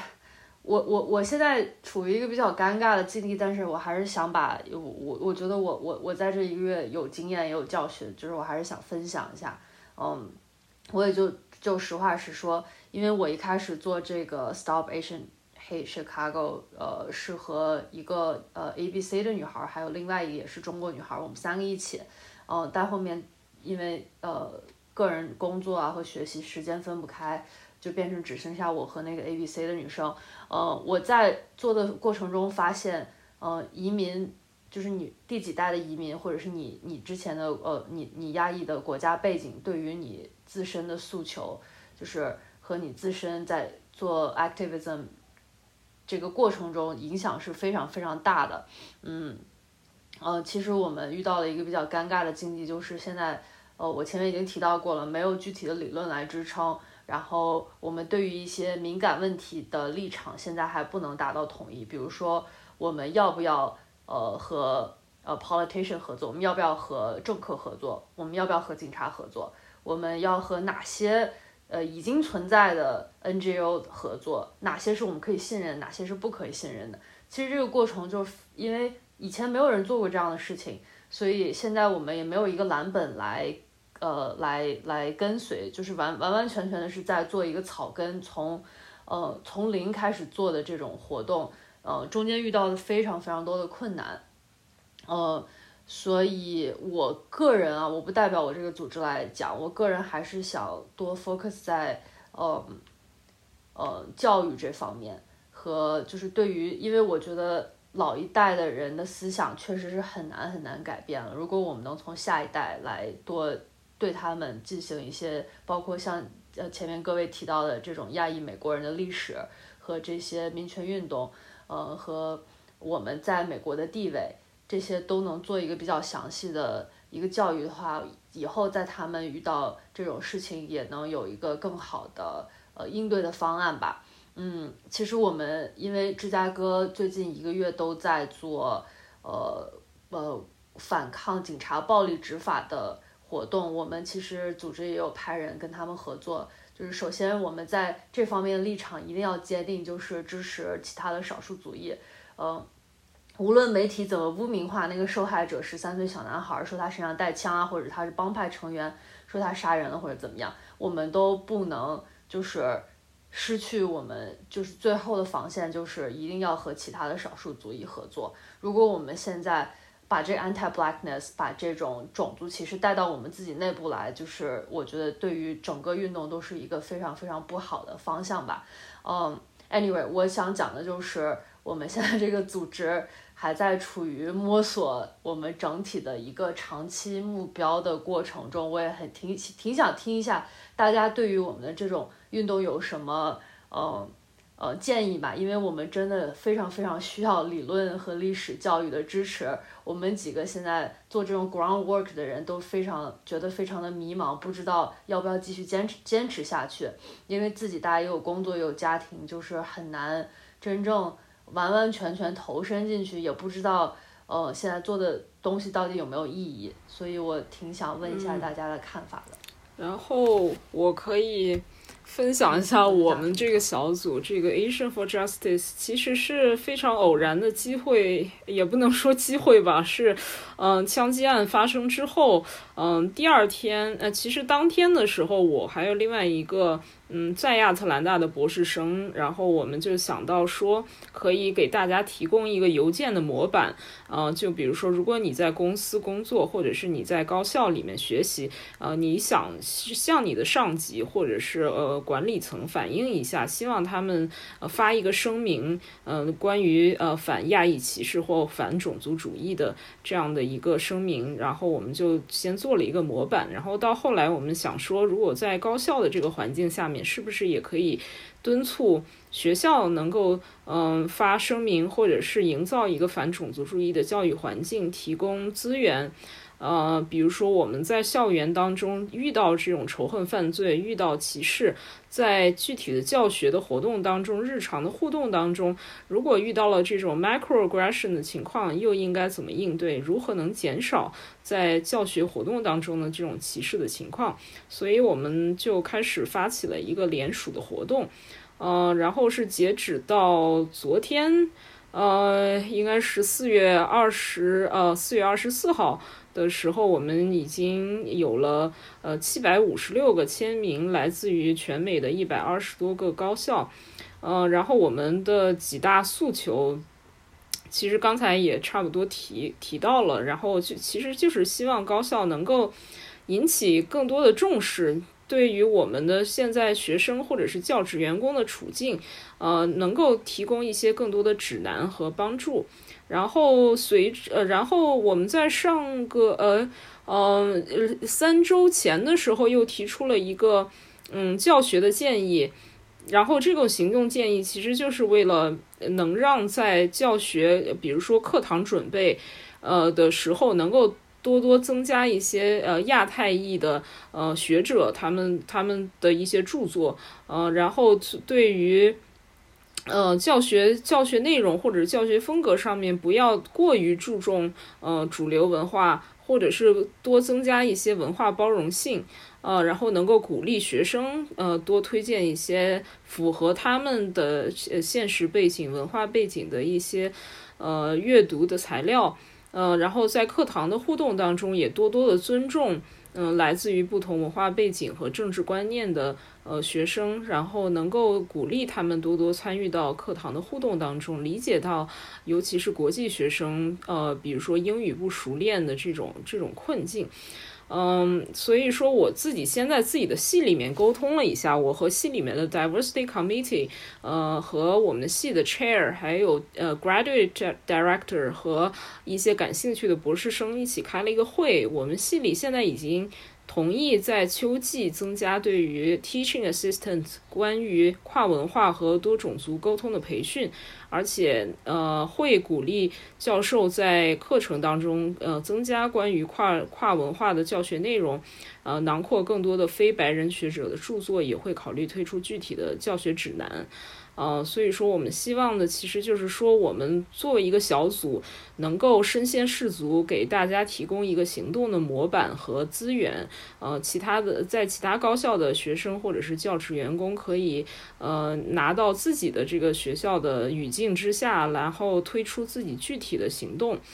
嗯，然后当然，我们现在也遇到了就是金角他们这个小组的情况，就是说大家的学业非常忙，然后现在也正值期末，所以就很难让大家完全的投入在里面。但是，嗯，我觉得说很重要的是，呃，有几个人的一个核心小组，嗯，然后，然后另外的很更多的人可能是作为一种，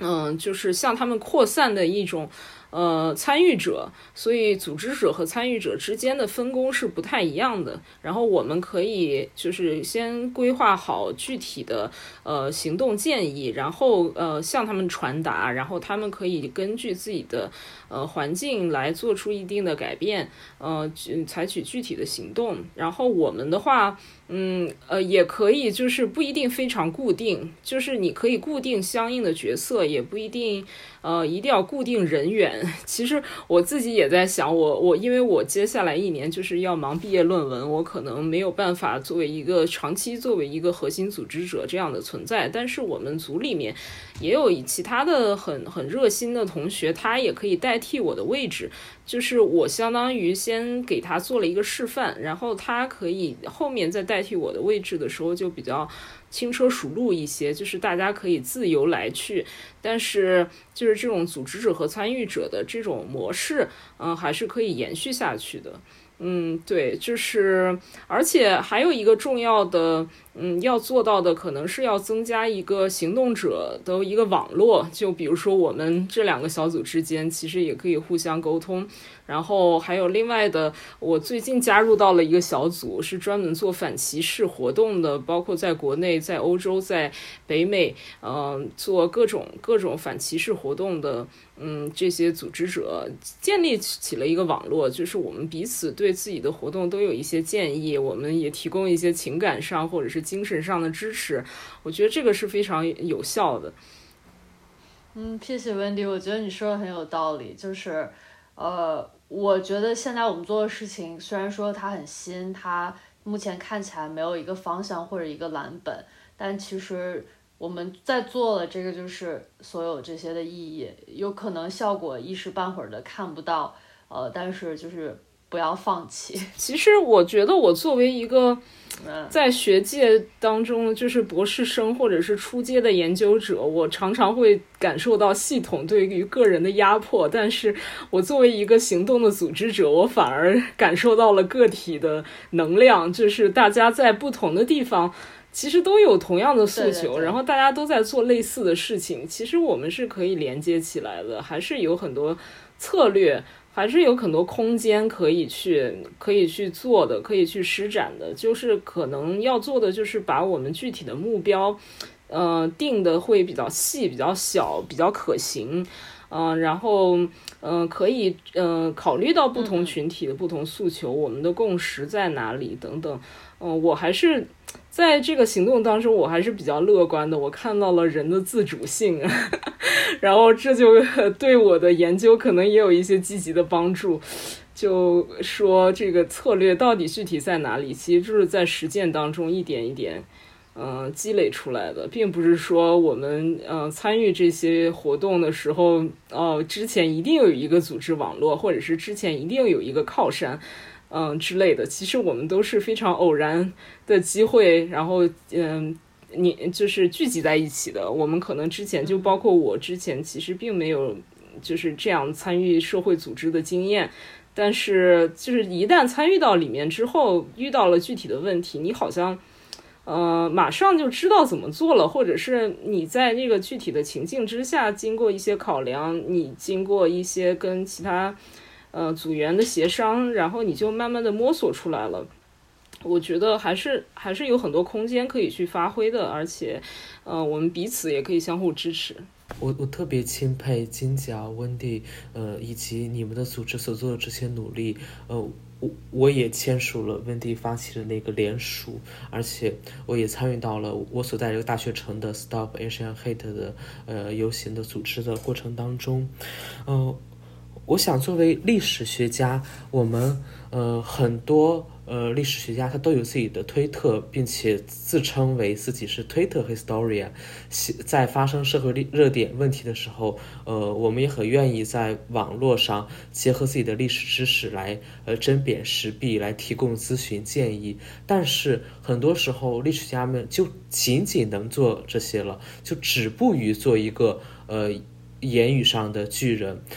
每当有呃。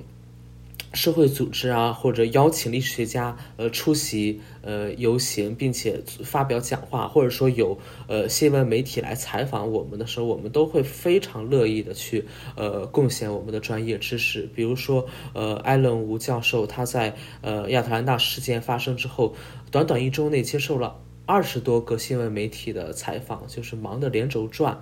所以呃如果有社会组织愿意呃邀请历史学家提供咨询，或者是呃，到现场支持的话，我们肯定会非常非常乐意的。所以，呃，尽管来找我们。嗯，好的，非常谢谢手玉。我觉得你，嗯，提到这一点很好。我觉得我们每个人在不同的位置上面，我们有不同的社会角色，我们的专业知识也都不太一样。其实，在一整个。巨大的社会网络和社会运动当中，我们每个人都可以各司其职。就比如说，历史学家能够给我们更呃更多的历史背景的思考，啊，然后帮我们找到这个现在的这个诉求的历史源头到底在哪里，这个结构性的症结到底在哪里。然后，比如说这种传播学的学者可以呃探究到这个公共话语当中的特点是什么，然后它的呃具体的结构性因素在哪里，嗯，然后。比如说，法律学家也可以给我们更多的行动上的法律上的建议，呃，比如说移民法上面的一些。嗯呃，研究的观呃，研究的一些分享等等等等，然后学生也可以通过自己的，就是普通的学生，你可以写邮件，你可以组织起来你自己的院系里面的学生活动，或者是发起你们的院系有一些有一些联署活动等等等等。呃，包括教授，你可以在你自己的呃课堂上面多多去关注一下亚裔或者少数族裔的议题，你的呃研究。呃，研究的议题也可以多关注一下，嗯，种族的议题，就是我们每个人都可以有自己的贡献。嗯，我觉得通过这一次参与之后，我就会觉得说，我们，嗯，这个是所谓的社会运动，并不是一个非常庞大的概念，或者是遥远的概念，我们在日常生活中都可以做得到，只不过。长期的对于社会运动的一种污名化，让我们觉得说这个要冒很大的风险，或者说我们需要一个具系统性的思考，或者是说我们需要呃考虑到前因后果，然后知道这个风险具体在哪里之后，我们才开始行动。但实际上，你如果等到这个时候才开始行动，嗯，很多时候就已经错过时机了。我们最好就是想到了就开始做，然后尽可能的把这个行动的目标和计划要切分的比较具体可行，呃，而且有在不同位置上的人，我们相互协作，我觉得还是有可行之处的，也还是嗯可以做得到的。呃，那个，我想我想说一点，就是今天的。整个这个分享，我真的非常就是学到了非常非常多东西。因为在过去，我更多的是就是怎么讲呢？硕士、博士，然后一直历史系、东亚系，就是读一些感觉历史上，我我在这之前以为我比我是可以讲我有了解亚裔或者说华裔他们的抗争或者说奋斗或者说争取权益的历史。但是当真正的社会活动者去，就是像大家今天分享的，告诉我们的这样的一些事情，呃。就我才知道，事事实上很多东西，它在学术或者说在在学术跟这个现实之间的那个差距和张力在哪里？对，然后就是非常感谢大家有这样的一个分享。而且就温蒂刚才分享的，就我都就是感觉他完全概括了我这一个月就是组织这些活动的心路历程，就是真的非常历史总是惊人的相似，然后也从。也从 Godfrey 还有还有守月这边学到了好多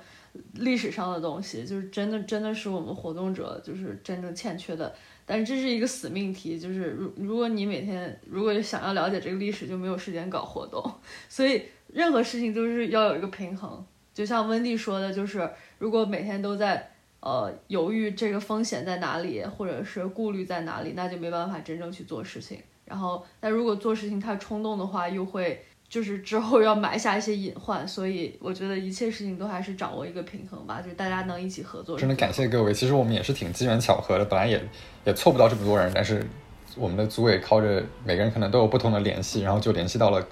各位。然后之后的话，其实无论是大家想多参与组织，还是多参与学术的讨论。嗯，我们也挺乐意提供很多资源。我觉得我们也有很多讲师有这方面的学术背景，然后我们有一些 connection。像我们之前，其实我们已经做过一期有关亚裔和移民的讨论，啊，但是可能讨论的重点不是很一样。然后当时也有两位学者林瑶和西岸，他们他们之前也在不同的媒体有发文啊，啊等等。我觉得大家其实都可以聚合到一起来，嗯，所以大家之后无论需要什么东西，也欢迎跟我们说，我们也非常乐意提供帮忙。